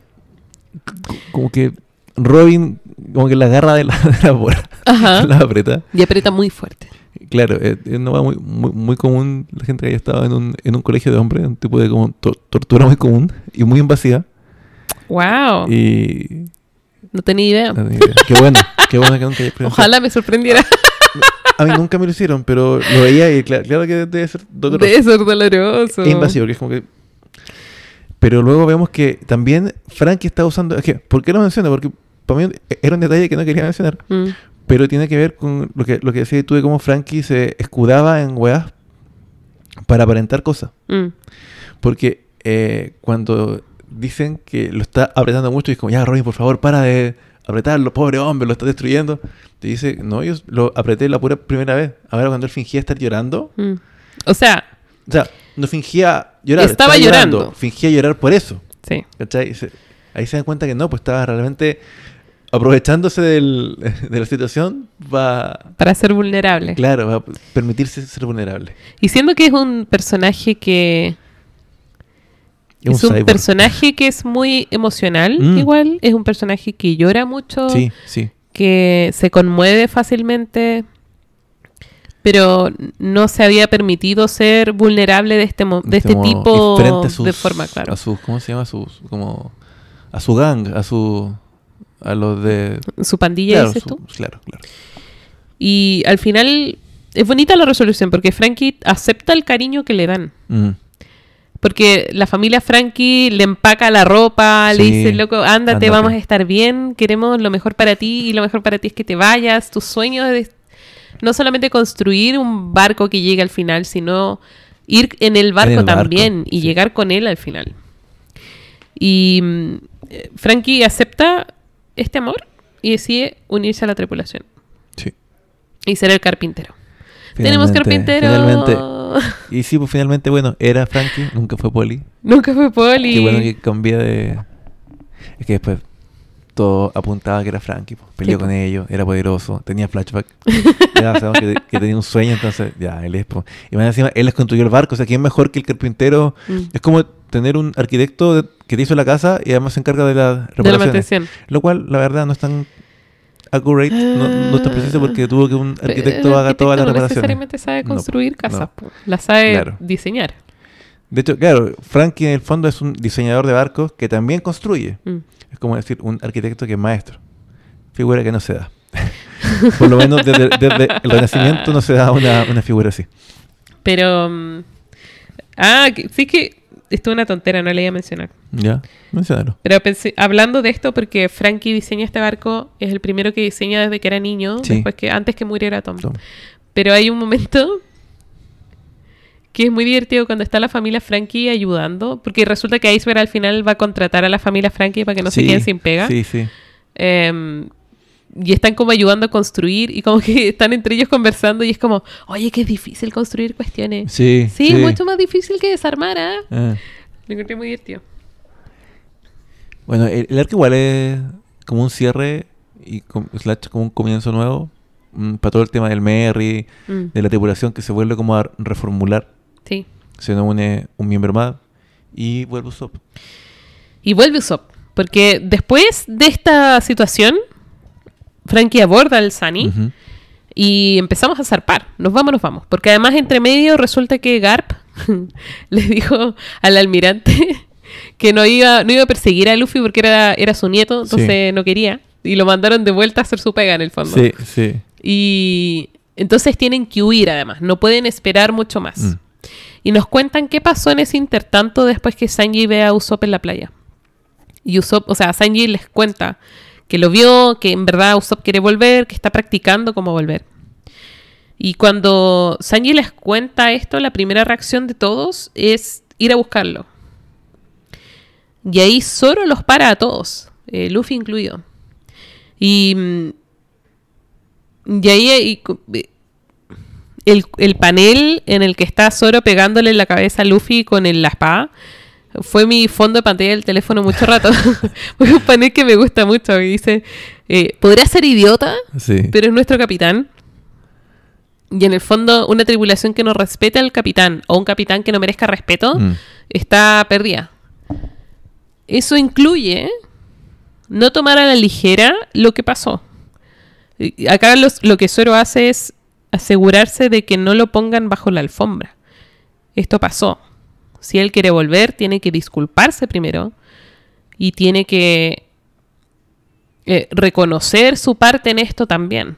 Cuando todas las veces que vemos a Usopp, incluso después tratar de volver, son todas desde la, desde la arrogancia, Sí. em, desde el orgullo, que es lo que lo- las interacciones con Usopp antes de esto Mm.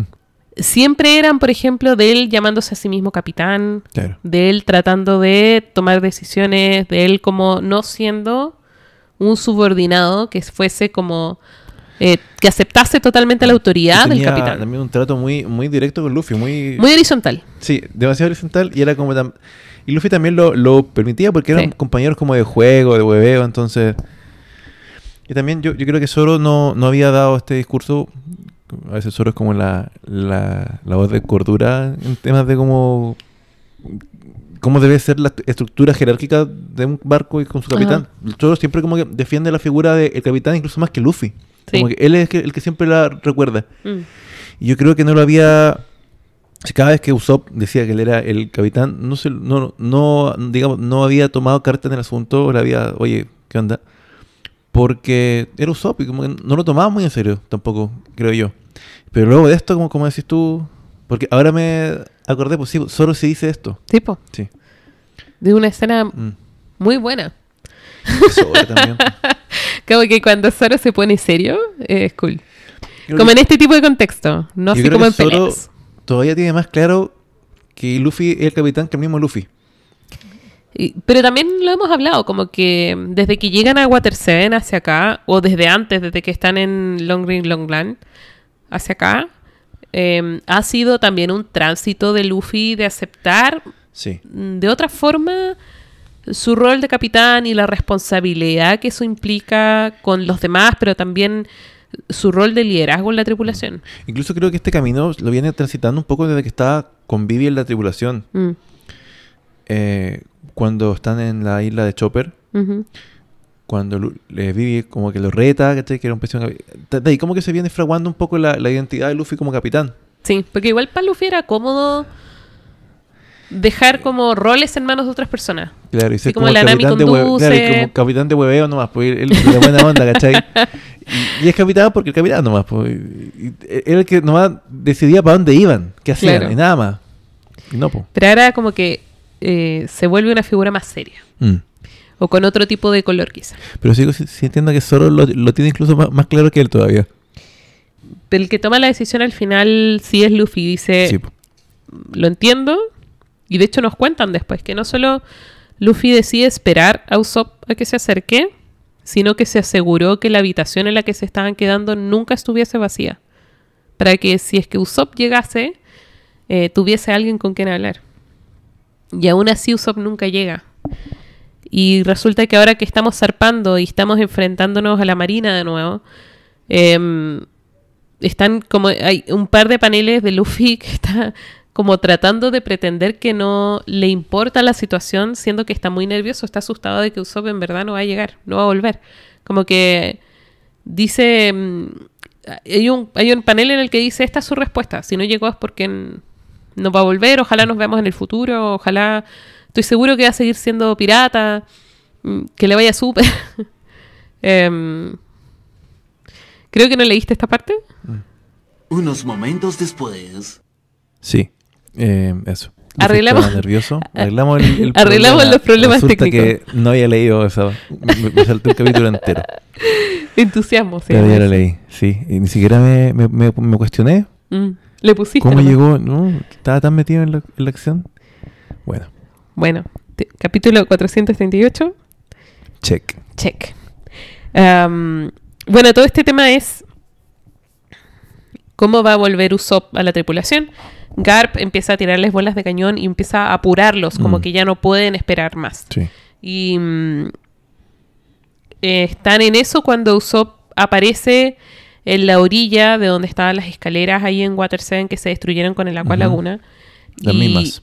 Se sorprende de ver que se fueron sin él.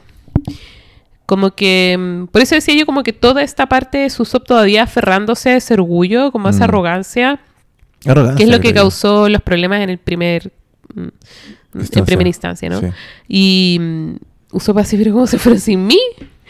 Eh, y empieza como todavía aferrándose como eh, a esta forma que tenía de relacionarse con ella.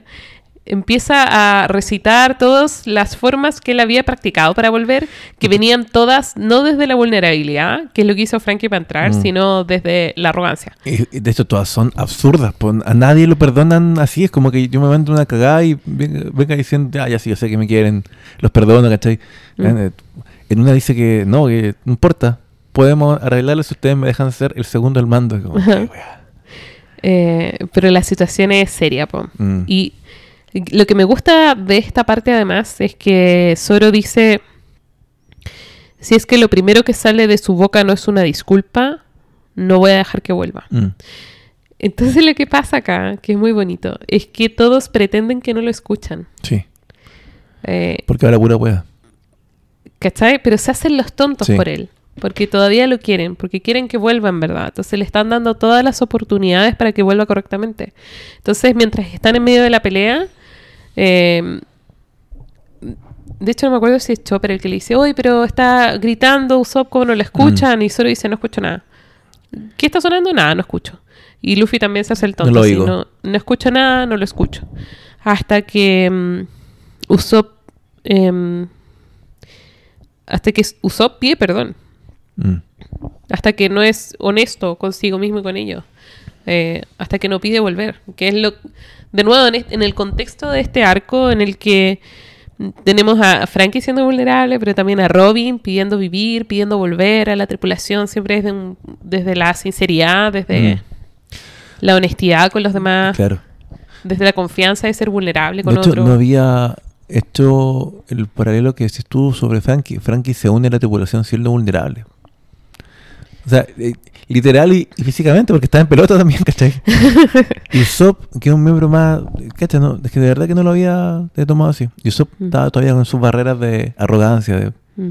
lo- y Usopp de siendo Usopp. no y, y esto de no querer aceptar eh, también a Luffy como capitán plenamente como todavía tenerlo como un amigo y no como su capitán que es distinto que es de nuevo lo que causó Mm. la pelea originalmente entonces em, finalmente Usopp pide perdón y apenas pide perdón Luffy estira su manito Sí.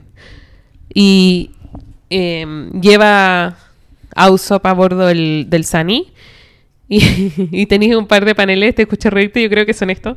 Porque Usopp se pone a llorar de la emoción Sí. cuando pide perdón. Y Una cara Luffy, pero deformada, sí. cuando acepta las disculpas, también, tipo, se le deforma la cara de lo contento que está. Como de lo emocionado que está sollozando. Y solo le, le dice algo de que es un idiota. Bueno, así que están todos felices y Frankie los hace huir Sí. de Garp. Mm, Los, los manda volando. Y acá es como, hoy si el Mary podía, el Sunny también. Ay, los manda volando. Y de hecho me, me gustó porque también Frankie fue quien dijo que, eh, pero ¿por qué nos vamos? ¿No, ¿No estamos esperando a alguien? Falta alguien, dijo. Ajá. Y Porque además él era consciente de que, él, de que el barco tenía la capacidad para arrancar de ahí inmediatamente. Ajá. Como, como el, como estos destructores de, de Star Wars o de Arco Milenario que podían dar como un mini salto en el hiperespacio y, huir. El Sunny también podía. Él era consciente de, que podía, pero estaban esperando a que pasara esto. po. Sí, po. Sí. Mientras toda la tripulación trataba de, de esquivar, o sea, Hacer tiempo al final. rebotar, deflectarla para... Mm. Em, después tenemos, después que huyen exitosamente, tenemos un par de paneles en los que vemos la reacción de los demás a las Sí. recompensas nuevas y empezamos a ver a los personajes o a los a las familias que nuestros tripulantes dejaron atrás. Ujú. Em, eso, y es bien bonito. Sí, vemos todas, no sé si vamos a ahondar en todas, pero es bonito porque vemos que el mundo sigue girando, como siempre dices. Entonces vemos qué ha pasado en los otros Mm. lugares. Y. Por ejemplo, vemos en el Baratí que ponen a Sanji, así como este es el restaurante donde Sí. estaba Sanji Pierna Negra. Claro. Y están todos muy emocionados. Con, con- como que están orgullosos, igual Sí. siendo que están siendo reconocidos como criminales. Mm. Pero es como, como un ascenso, así como Sí, es que igual creo que ser pirata en este mundo no es tan tan malo. Como una celebridad igual. Sí, po. Todo el rato. Sí. Y mm, Eh, bueno, en todos lados. Vemos a, a Genso con la hermana de Nami. sí. Y como que enojado de que le hayan sacado una foto como tan sexy. Así como que su rol indirecto como de, de papá, ¿cachai? Mm. Eh, ¿Qué otra vez? Bueno, vemos a la... Pero aún así, Genso como que aumentó la foto porque la encuentra bacán igual. Así Sí, como- es como mi hija igual. sí. hija Vemos a la doctora Cureja. Vemos a el maestro de Zoro. Que no lo muestran mucho. De hecho, solamente lo... Lo creo nunca lo flashback. mostrado. Porque siempre había sido a través de un recuerdo, ¿cierto? Sí. Un flashback. No lo habíamos visto así como en... Como ahora. Claro. Y está lleno de niñitos que quieren ser Zoro. Claro, que quieren que le, que le enseñe... como cuando Yahiko le pide a Kenshin que le enseñe el, el hit de Mitsurui. Sí, po. Enséñanos a ser pirata. Claro. Y bueno, vemos más ya... lo, lo- lo- vemos todo en el fondo. Sí. Todos. Eh, vemos a Vivi, por ejemplo. Sí, sí. También. está bueno. Sí. Y eh, después, cuando eh, estamos en el Sunny, ¿no? Estamos navegando y vemos un barril en medio del mar. Y deciden, deciden recoger el barril porque el barril dice tesoro. Entonces lo suben a bordo y cuando lo abren no hay nada excepto una bengala que salta al cielo. Y después Nami dice, tenemos que salir de acá porque está raro acá, viene una tormenta, salgamos, salgamos. Y terminan atrapados en una niebla extraña, como que el cielo está nublado, es como que el clima cambia muy drásticamente. Y empiezan a escuchar una canción tenebrosa que sale de la oscuridad y aparece un barco inmenso, mucho más grande que el Sunny. Y a bordo del barco un esqueleto tomando té. Yo que entendí que... No es que le dicen que tienen que ir como para la isla de los hombres pez. Ajá. y que había como un triángulo de no sé cuánto. ¿Sí? Que estaban ahí, po. Que Mm. por eso. Y. Mira, esto no tiene na- na- nada que ver, pero cuando estaba leyendo esta parte me acordé porque la semana anterior a, a estar leyendo esto, no sé por qué un día me levanté como con. Ya, me levanté como con caña, así como a las 3 de, de la mañana y fui al baño. Me puse a leer sobre el triángulo de las Bermudas, ¿Ya? porque me lo sugería una. por YouTube, el tema de una desaparición. Y leí bien. Y el triángulo de las Bermudas no es que como dicen los documentales, que hay como una hueá magnética que manda a la mierda los instrumentos. Simplemente, eh, como está en el Caribe y se juntan dos océanos, o sea, no, no se juntan, pero están muy, muy cerca porque en el fondo el, el istmo de, como de la parte flaquita de, México está muy cerca de lo- del, del- Pacífico, digamos. Ujú. Hay muchas tormentas y hay una ruta marítima con, con mucha, mucha, mucho flujo en el fondo. Entonces, hay mucha posibilidad de que siempre pasen cagazos ahí. ¿cachai? Claro. Pero no hay ninguna prueba estadística que diga que hay más naufragio ahí que en otras aguas del mundo. De hecho, hay, hay aguas que son mucho más peligrosas, como el Cabo de Hornos, por ejemplo. O la parte de abajo de, de Sudáfrica, que también, también tiene- Cabo Esperanza. es como un cabo. Esperanza. Claro. Yo lo que quiero saber, y creo que esto es mucho más importante, ¿Ya? ¿Por qué se empezó como a popularizar? ¿se llama Triángulo de las Bermudas porque la gente andaba de vacaciones? Entonces andaban todos con bermudas. No, eh, está en un triángulo entre Cuba, Miami y las Islas Bermudas. Ah, no es porque anduvieran de vacaciones. No, lamental, Ah. la- lamento informarte. Pero eh, se hizo po- popular como en los 60 Ya. por un periodista que falseó muchos datos de naufragio y los metió en una, Obvio. en, un- en- como en una, en una revista de como ciencia gringa, ¿cachai? Ah, Y postuló y después fue desmentido y quedó, pero ya quedó como en el colectivo, ¿cachai? claro. Pero eso, es un fraude el triángulo de la Bermuda. Bueno, este no. Este no, El triángulo floriano no. sí. Eh, efectivamente desaparecen barcos. Y efectivamente nos encontramos con, con este al menos barco eh, fantasma, entre comillas. Un galeón, Y mm, no español. resulta que decide la tripulación abordar este barco. Y el esqueleto eh, se llama Brooke. Es un músico. Es un humano. Como que la historia de Brooke al mismo tiempo es muy graciosa Y es y es tremendamente trágica.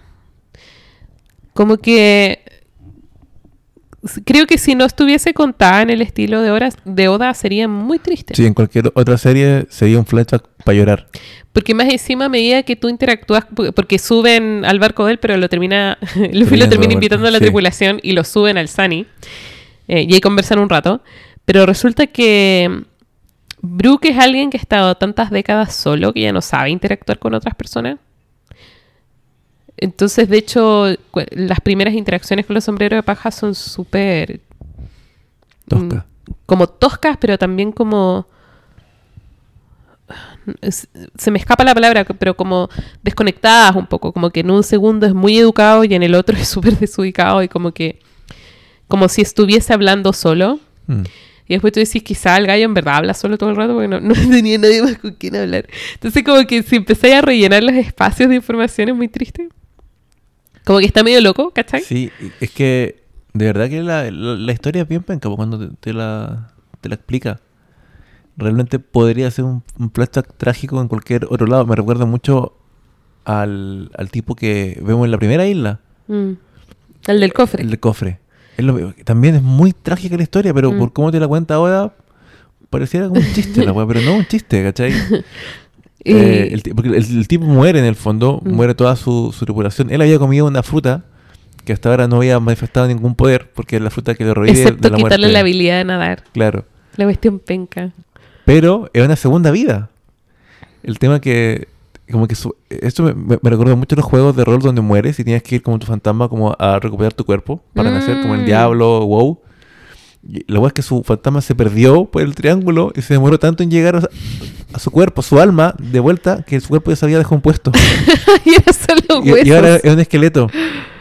Ah, No sé, pero igual, es fabuloso. hablando un poco del, del diseño del personaje, Mm. lo encontré acá igual. Sí. O sea, tienen, Visualmente es Tienen weas raras ahora en el, en el, en el Sunny, ya Mm. no, no en el Merry. Oh. Pero, bueno, un cyborg. Un, un alce, mapache. Que parece eh, reno. Me parece reno. un, un cyborg. Creo que dije cyborg dos, dos veces, perdón. Un cyborg, un mapache. Y ahora tienen un, un esqueleto, un muerto viviente. La wea buena igual. Ajá. Sí, un hombre de goma. Un hombre de goma. Pero me gusta que lo, lo segundo que hace Luffy después de preguntarle si hace caca es invitarlo a la tripulación. Sí. Eh, y Brooke acepta, Mm, aunque le dice que no puede, y acá parte el, todo el tema. claro. Le dice que me encantaría, Acá explica toda la wea.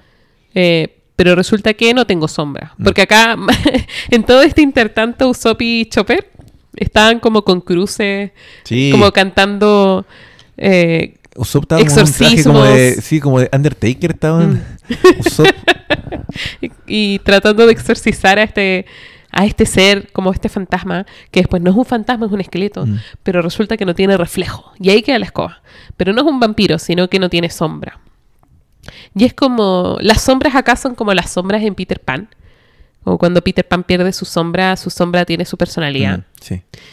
Em, y después Wendy se la tiene que coser a los zapatos De hecho, esto entendemos, o sea, con esto entendemos muchas cosas y se nos dejan esbozadas otras que, por ejemplo, a, a mí me, me generaron como mini teorías. Por ejemplo, él habla de que alguien le robó su sombra. Mm. Y vemos que. Y antes de esto vimos que el tema de Barba Negra era, era, era como con la sombra. Ajá. Resulta que Brooke perdió su sombra y como perdió su sombra no puede irse tampoco, Mm. que es la otra cosa penca.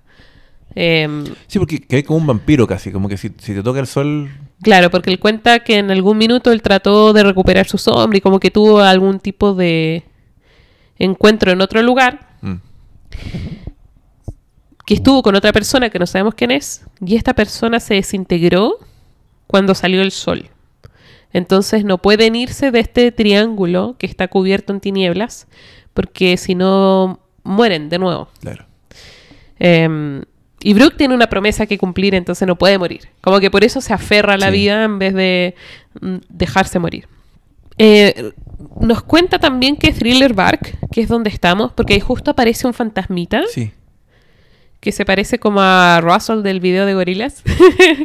Eh, y ahí dice, ah, mientras cuando abrieron ese barril que tenía una bengala, desde ahí que ya los están Sí. traqueando y están adentro de este barco en el fondo. Y es un es como una isla gigante que se trajo este gallo del West Blue Mm. y que armó un barco alrededor. Y es como una especie de mm, como de bahía casi. Es como el barco más grande que hay. Mm. Eh, que hemos visto hasta ahora, claro.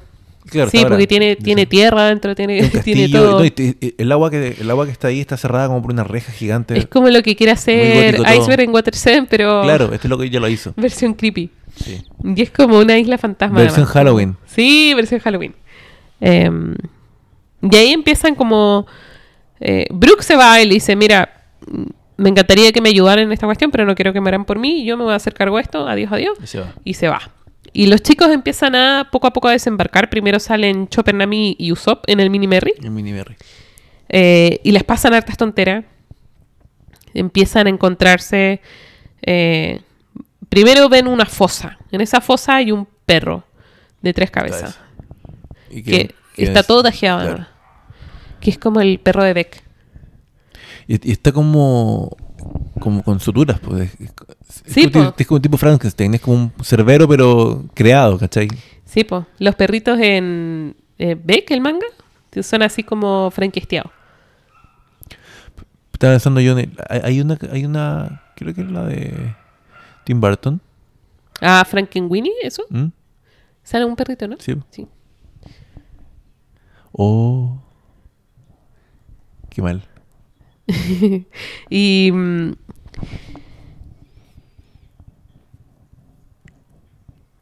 luego arrancan del perro, llegan a un bosque y en ese bosque está lleno también de seres que están también cosidos de formas extrañas, todos tienen cicatrices extrañas. Em, ahí conocen a una especie de zombie. Ese zombie les ofrece conocer a una persona que Chopper conoce a través de su reputación como médico Rumores. que es el Dr. Hawkback. y terminan en su mansión. Este loco vive ahí. Y resulta que él no está investigando los zombies, sino- que los construye. Es decir, quizás los está estudiando, pero de otra forma. Sí, y, y de hecho salen zombies de la... y Hay un cementerio. pareciera que es el video de thriller de Michael Jackson sí. y luego termina siendo Rocky Horror Picture Show como cuando, cuando entran a la... De hecho, de hecho, los personajes hacia adentro de la Sí. mansión. Pero además el Dr. Hawkback es como una mezcla de Ozzy Osbourne, Alice Cooper y un Sí. vampiro. como si Ozzy Osbourne y Alice Cooper fueran un vampiro. Y conocemos también a la sirvienta, que es una zombie también, Mm. que se llama Sindri. Em, Me acordé de Siri. como si y ahí empiezan como a descubrir eh, qué es lo que está pasando porque Mm. todo todo huele muy mal así como todo en esta isla o sea Debe oler de- muy mal de- también. debe oler muy mal Muy porque mal. hay partes humanas por todas partes pero además eh, todo huele a que es mentira lo que están escuchando como que todo es Sí, muy porque el doctor dice que no tiene que ver con los zombies. Pues, eso- ya, eh, que nunca ha visto uno. Eso ya es mega sospechoso. Si fuera estaba de zombies, ¿cachai? Hay un cementerio y, y salían zombies de la tierra. Eh, sí po todo es muy, so- muy sospechoso muy sospe- es muy peligroso como es Sí.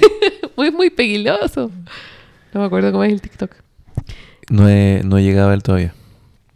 O él no ha llegado a mí. Muy peligroso. Ya lo voy a buscar.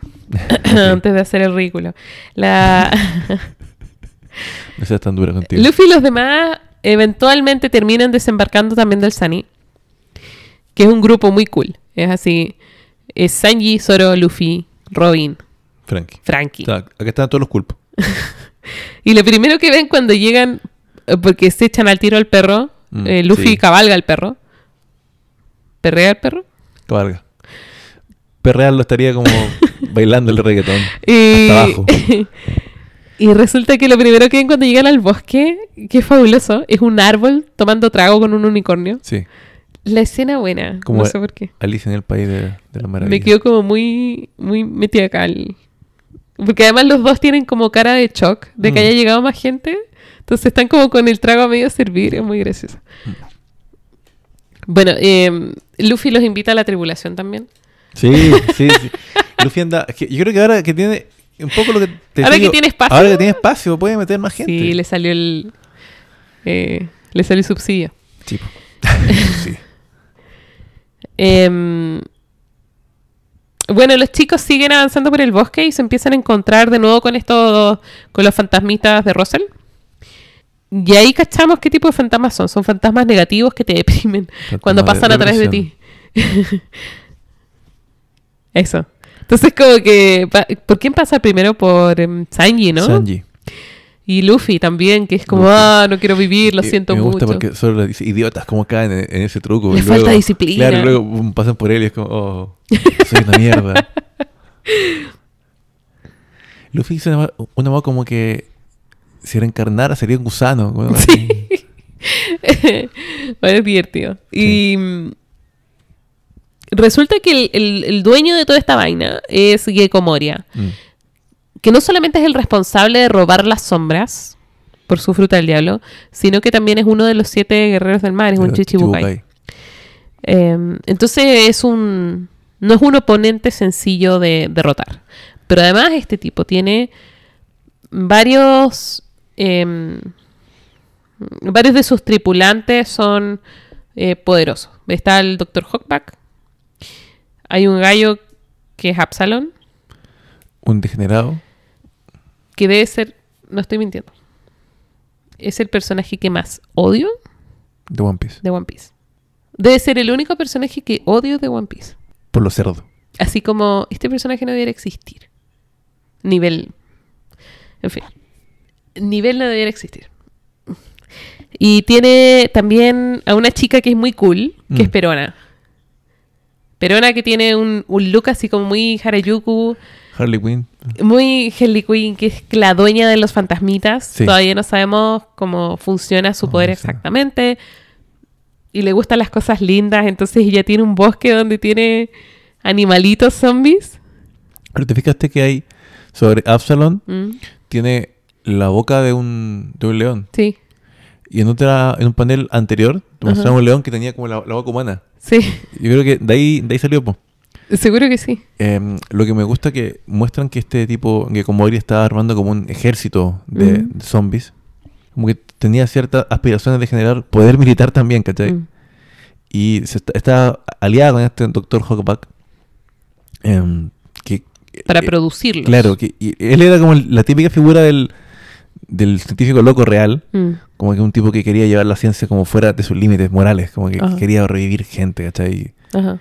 Y, y encontró un aliado en el poder de, de Keiko Moria, po. que era como que la sombra en el fondo funcionaba como un alma, como que le metían Sí, una sombra en el cuerpo a El estos, moderno Prometeo. claro, a estos eh, zombies. Y empiezan como los personajes y los, los Mugiwara ah, empiezan a moverse en esta isla. Eh, se empiezan a separar, por ejemplo, eh, Absalom decide que se quiere casar con Nami. Sí, porque Eh, la, la espió en pelota, porque su poder es como ser invisible. Sí. Pero Absalom está siendo perseguido románticamente por una jabalí gigantesca Claro. que se llama Lola. Mm. Tenemos también a Perona y tenemos también eh, a Ryuma, que es un zombie, que es un samurái. Nos dicen que es de Mm. que es un país del Nuevo Mundo, pero que habla como Brook. Y después nos enteramos que este cadáver, que es Ryuma, tiene la sombra de Brook en él.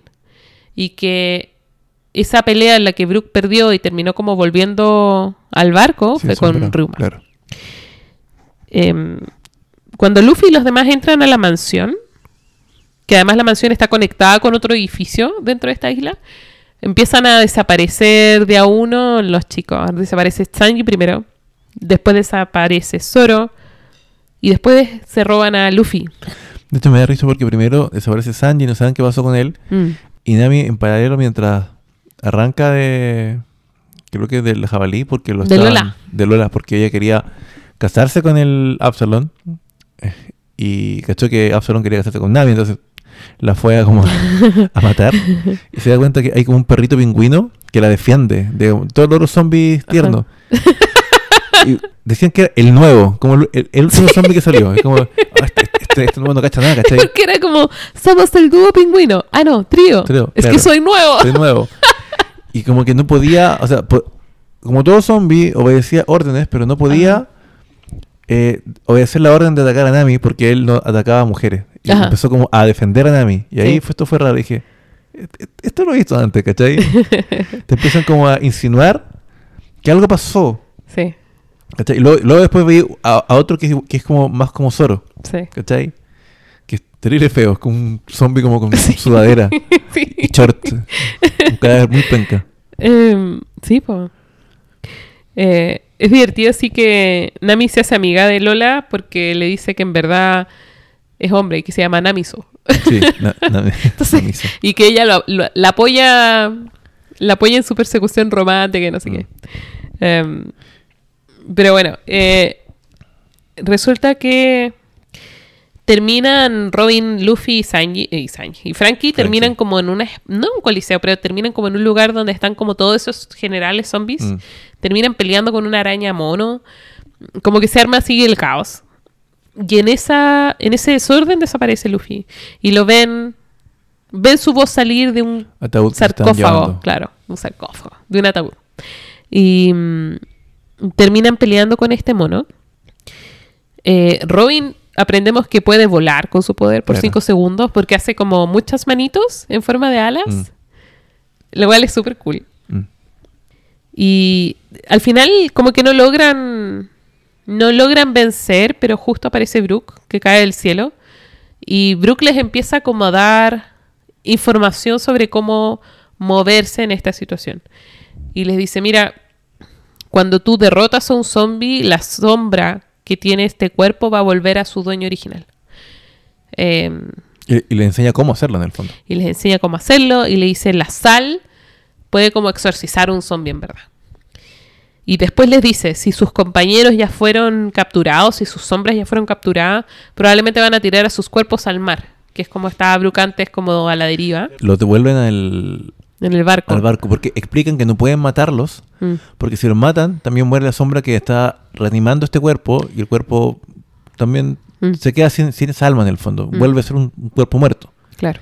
Eh, me, me- me gusta acá porque como que Oda genera como un lore nuevo respecto a cómo funcionan los zombies en su mundo. Ajá. Porque como fueron reanimados, no por ciencia, porque primero pareciera ser que el doctor lo iba como a reanimar cuando estaba como, como sapeando, Sí, muy a los Frankenstein con un rayo, no sé. Sí.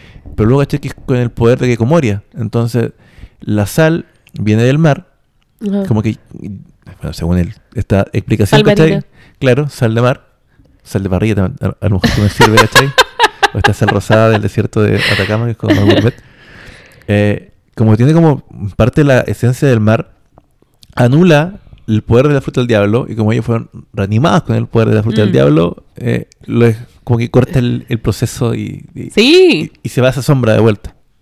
sí. Así que lo encontré bacán y además, eh, no, eso. Después digo lo otro. Bien dicho, bicho.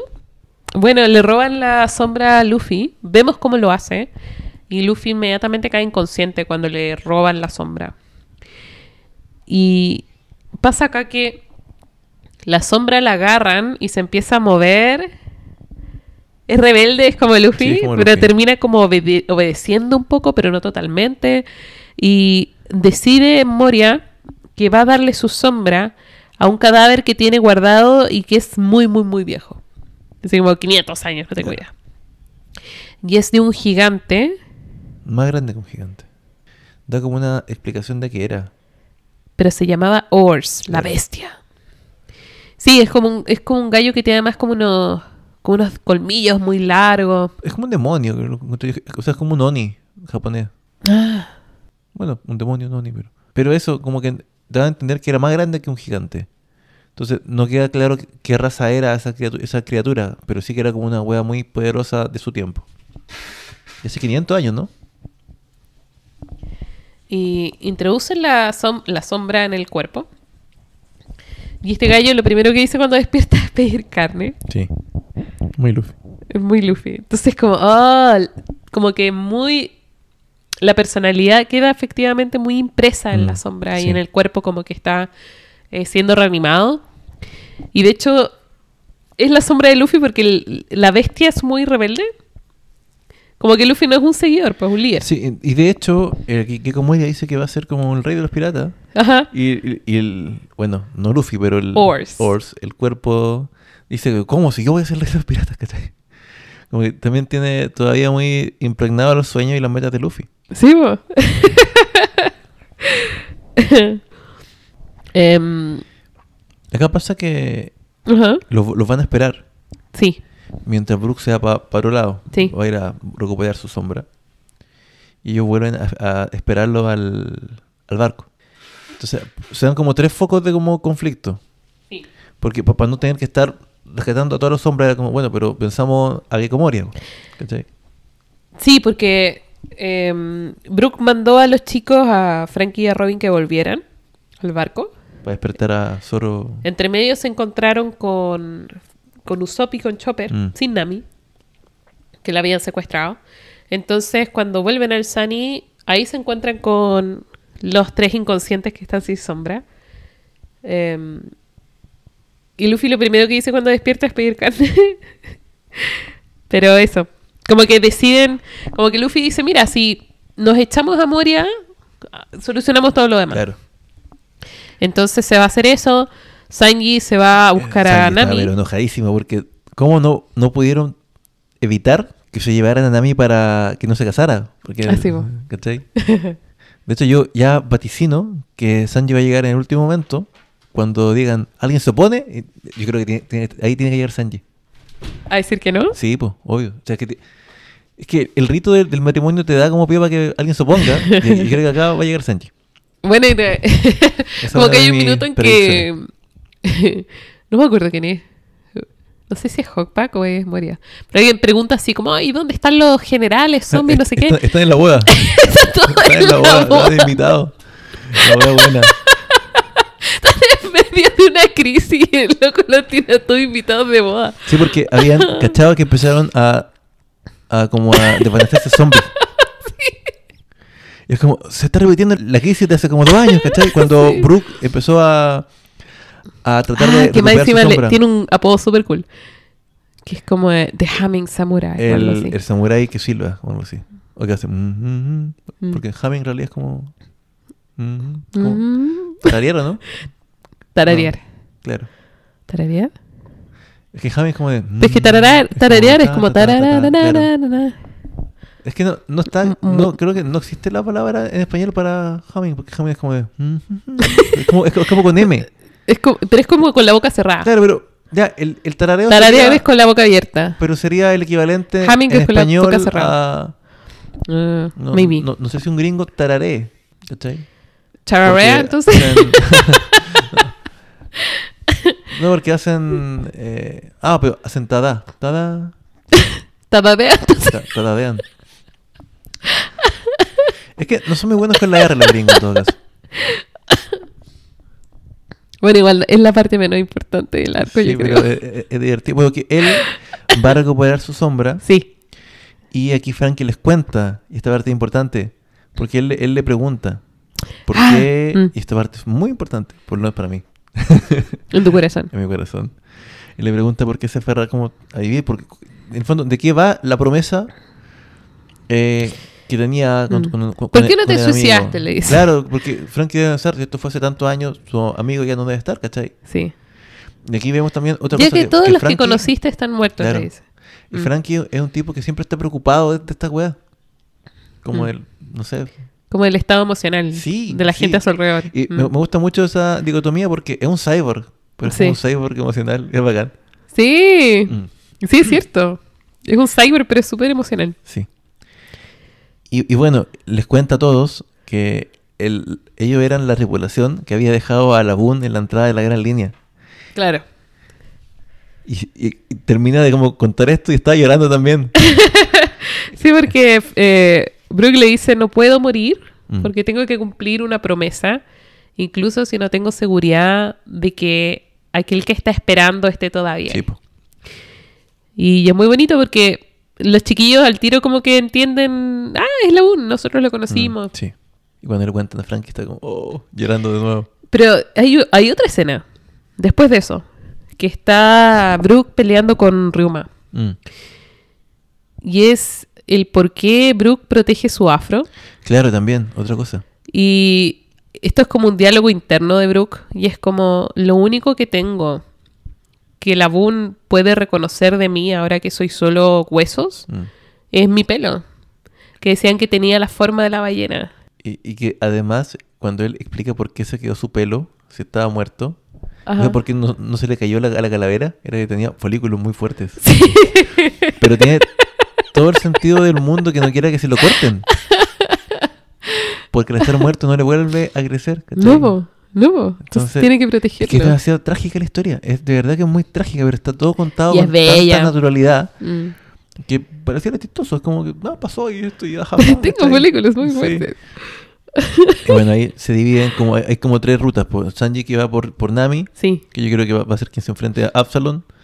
Y van, eh, creo que Frankie, Zoro, Robin, a ayudar a, sí, a eh, Brook. sí. Y Luffy va por Luffy. Sí, porque Frankie quedó preocupado Sí. de Brooke. Pero además, tenemos, no solamente tenemos como las metas individuales, Mm, sino que tenemos un tiempo. mm. eh, porque ya sabemos que lo único que nos protege, este es Usopp además. De que hecho, Usopp siempre hecho, es el gallo que es como...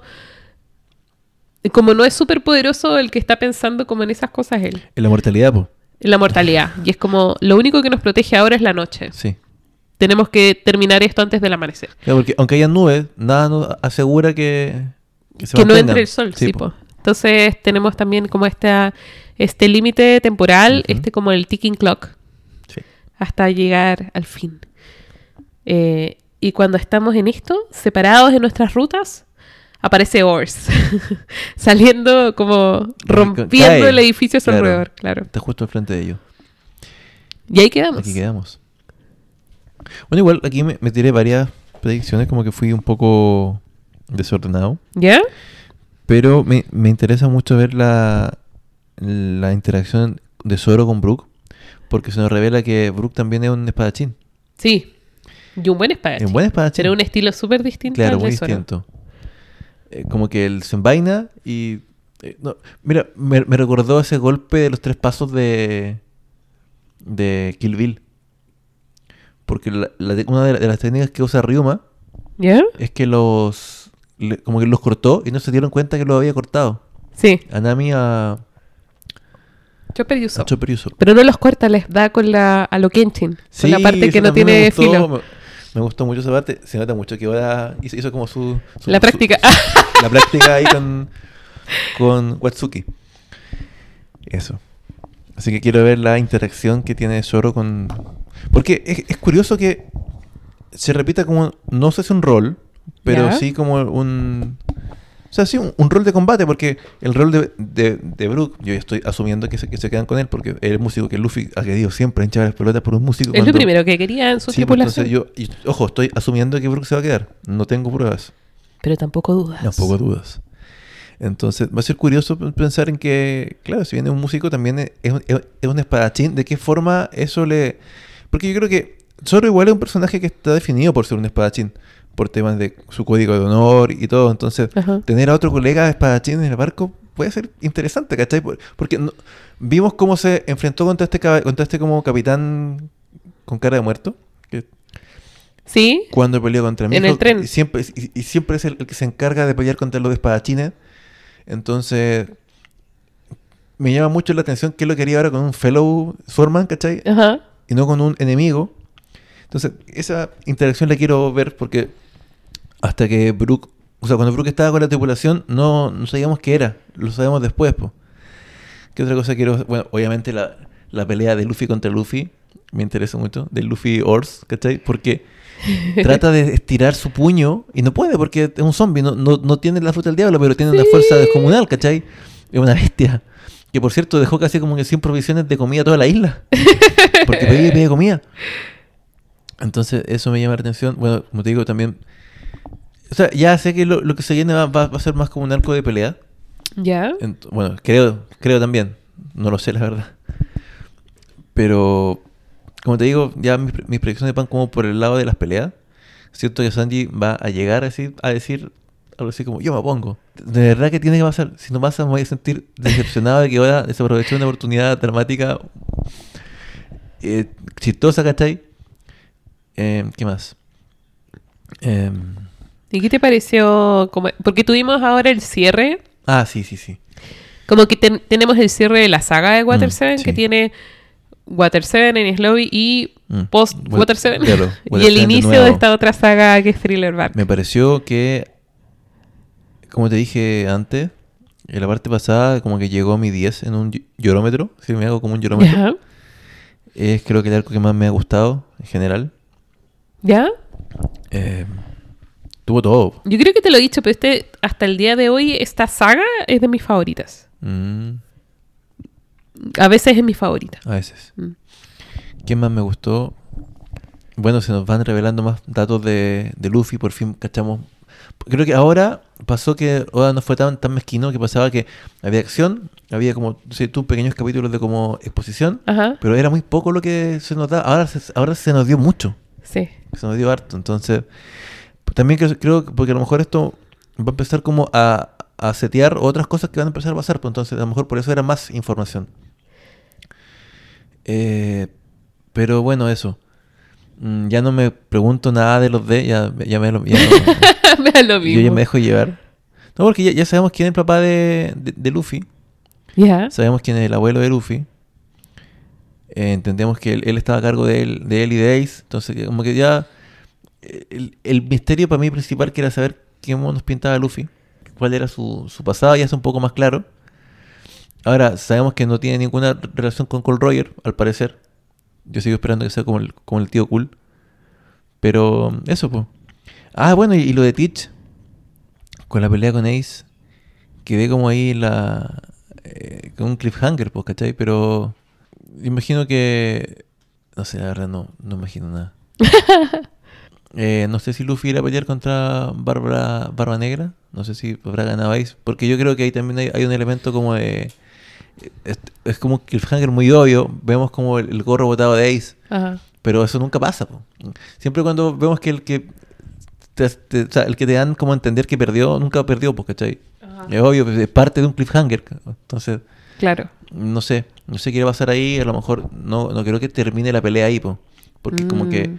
Barba, Barba Negra quería ser como otra weá, imagino que ahí a lo mejor volverá con Barba Blanca, irá a Ajá. informar, y- no, por ahí, ¿cachai? Eh, pero eso. Ahora, ya pensando en derrotar a, a Gecko Moria, que es Ajá. otra cosa aparte, que igual tenía una, bo- una bounty alta, Sí. eran como 300 millones, por ahí. Mm, no me acuerdo. Pero era más que lo que tenía Luffy. Más que Luffy, po. Mm. Sí, Luffy, ya, Luffy ya 300. tenía 300. Era bastante más.